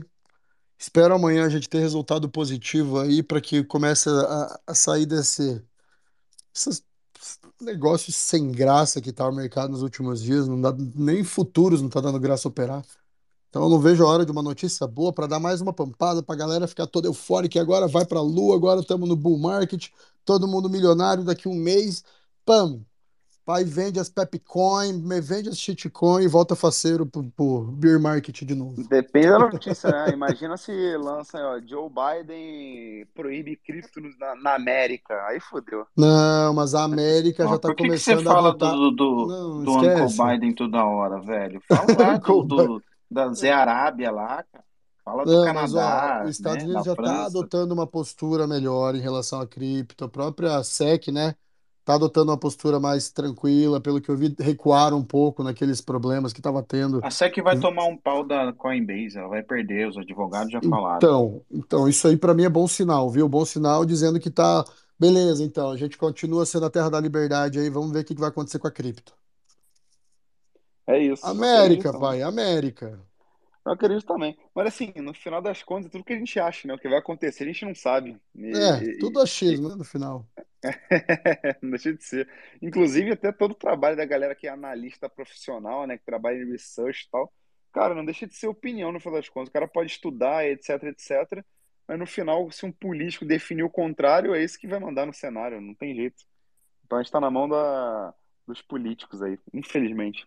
É, é, mais ou menos, né? Aí entra uma parte boa da cripto. Vai, vai dar uma, uma brecada, mas a, a possibilidade de acontecer em qualquer local, você não precisar especificamente de um país para funcionar, faz a diferença, né? É, o, é, o longo prazo vai fazer diferença. Eu É. já falei aqui no Lost Space, né? Acho que o único país que teve de- efetivamente a chance de acabar com as criptos, de controlar de vez, foi a China. E eles deram mole, né? Vacilaram, né? Vacilaram, depois perceberam. Foi, foi porque basicamente eles tinham a grande parte do sistema computacional do Bitcoin estava na China, né? Quando eles é, foi em 2021, se não me engano, teve aquela queda do mercado, etc, etc, que eles baniram a atividade de mineração. Só que em vez de confiscar as máquinas dos mineradores, eles falaram que os, eram para os mineradores ligar as máquinas e ir embora do país. E aí se tornou o Bitcoin cada vez mais descentralizado, né? E se basicamente o Xi Jinping, que é o presidente lá da China, tivesse confiscado as máquinas, seguramente ele teria o poder computacional hoje. Ele teria 51% ou mais da rede e com isso ele manda na rede. Né? Só que não fez, se fudeu. É, e foi maneiro isso aí, né? Foi maneiro, porque o Texas falou: não, se quiserem, podem vir aqui, então. Foi, caras começaram a Texas, abrir Texas, portas. Canadá, é, Rússia, foi para onde eles foram. Paquistão também. Foi, Paquistão. Exatamente. Paquistão e Cazaquistão também. O Cazaquistão tem um hub gigante de criptoativos lá de, de mineração de criptomoedas. É, foi um crash rápido e o Xi Jinping aprendeu rápido também, porque tomou uma lapada e É. achou que ele ia acabar, mas não deu certo, né? Exatamente. Hein, João, eu, eu tenho uma pergunta. Claro, manda. Vamos lá. Fed 0,25 em junho. Hum. O Ethereum faz 10x daqui 24 meses? Se o Ethereum vai fazer 10x nos próximos 24 meses, Com a taxa de juros subindo em junho, aí a partir de junho não sobe mais. Então, vai depender muito também do cenário macro, né? Mas assim, na minha visão, eu sou muito otimista com, com o Ethereum no longo prazo, cara. Eu acho que, inclusive, nos dias de hoje, é, o múltiplo é, de valorização do Ethereum certamente é maior do que o do Bitcoin. Então, daqui a 24 meses, eu acredito em Ethereum na, Em 10 20 mil dólares. dólares. É, 20 mil dólares, 10 mil 20? dólares. Sim, é, se você falou 10x, né? Tô seguindo o que É. você falou aí. Não, pô, Não, Ethereum porque vai 3 cair. trilhões. Ethereum, Vai não, vai cair cair, agora, não. mas, mas vai Vai cair cair para para pegar mil, impulso. bota para 10 mil. Não, 10 Hum. mil, a minha visão é muito factível. Ele bateu quase 4, né? É, lá no Bull Market de É. 2021. Então, se a gente tiver uma adesão ainda maior, Quase cara, 4 assim, não, né? Bateu mais de 4, né? 4 e 4,800 pouco, bateu. é. Eu 4 comprei, e hein? 400, acho. foi 4,800. Eu tava na cabeça 3,800. Foi 4,800, então? É, foi, o Léo 4,800. jamais vai esquecer daquele dia lindo, É. ensolarado. Ele tava no topo do Ethereum e ele comprou. Dia 22 de abril de 2022, eu comprei o Ah, Mayak. não, ali tava 3 mil e pouco o Ethereum. O Ethereum bateu o topo em É. novembro de Caralho, 2021. foi isso, ó, 10 de novembro de 2021. 4,800. É. Na minha cabeça Eu comprei o topo do 3,800. Mayak, é. Cara, se só dobrar, vai para 10k. Você considera o Ethereum do último ciclo pro ciclo passado? Quantas vezes ele fez? Entendeu? Foram. Foi um up aí, eu não sei, de 100 vezes, talvez, 200, 300x o up dele. Se ele fizer só 2, 2x, ele vai para 10 mil.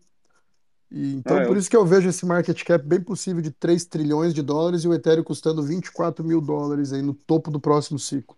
Mas É, Se não mais. amigo, Se segundo não eu dormi mais. feliz hoje. Vicentino, segundo o amigo do Lipe, o Caio Vicentino, é, o market cap do Ethereum vai bater o PIB mundial, né? 100 trilhões de dólares. É. É, eu assino esse filho da puta aí também, velho. Eu- Sabe tudo esse aí. Esse aí sabe tudo. É, galera, massa. É Gostei do papo isso. hoje. Rapaz, tem mais alguma coisa que vocês queiram trazer, Joãozeira, para finalizar? Alexandre, Raíssa, tá aí até agora, se não dormiu, vou acordadaça. Ô, rapaz, o negócio é bom demais, eu adoro. Por mim, eu passo Gratidão, Lipe. horas aqui, horas falando Dá umas meninas aí. Eu não consegui, tem que entrar pelo zap lá. No meu iPhone tá dando é, problema para acessar o, o chat, o WhatsApp das meninas do Medita Mind. Metamind não, do. Metamind, é. Isso, Metamind. E demais aí, feliz de é, participar dessa, dessa reunião aqui, que só traz crescimento. Está com meu irmão Pivide aí, que a gente está de noite aí trabalhando. Todos aí que a gente vem se conectando aí, um espaço maravilhoso. Desejo sucesso aí, Lipe, sempre. E para todos nós aí, sabedoria. Valeu, satisfação Valeu, imensa. pessoal. Valeu demais, é. Bora, Queria vou só, nessa. agra- só queria Valeu, vou nessa também. também. E para quem não, não, não tem meu contato aí, etc., no Instagram, tô como Cripto com Y João Guilherme, pessoal. Então, assim, quem tiver interesse aí nos conteúdos, etc., me segue lá, eu sigo de volta, a gente troca ideia. Tá no Beleza? perfil do João aí para facilitar, quem quiser. Tem o linkzinho lá, direto João. ali já. É, Claro, com o Léo, o Léo que mais comenta lá. Pô, Mas é Sim. isso, Show. rapaz. Satisfação imensa. 3 Valeu. horas e 20 de Space aí. O couro comeu hoje. Obrigado aí a Raíssa, Muito bom Gabi, o Space, Bruno, que já. Parabéns, cara. Valeu, Leuzeira. Bruno que já foi, Gabi que já foi também, eu acho. Raíssa, Valeu, dá um galera. alô aí, dá um tchau pra galera, fica à vontade. Valeu, galera, pela escuta, pela troca. Eu acho que isso que é o mais valioso, né? A gente ter opina- opiniões diferentes do que seria se todo mundo pensasse igual, né? Então, muito obrigada aí pela escuta, pelas trocas. Alexandre, mandei o link é, de novo do grupo para você por mensagem, tá bom? Se não conseguir, depois você Ah, chama. gratidão. E Gratidão, Até a mestre. próxima. Valeu, Pevide, muito obrigado, hein? Valeu, pessoal. Fala, Pode falar aí, Léo. Leozeira, pode falar. Boa noite, um beijo. Ih, sai pra lá, velho. Vai dormir. Rapaziada, Valeu. valeu. Até semana que vem. Tamo Falou. junto aí. Espero vocês. Um grande abraço, uma excelente semana. Valeu, Joãozeira. Valeu, Léo. Valeu, Pevide. Valeu, Um. Alexandre. Valeu, Valeu. pessoal. Abraço pra todos Até aí. mais. Tchau, tchau.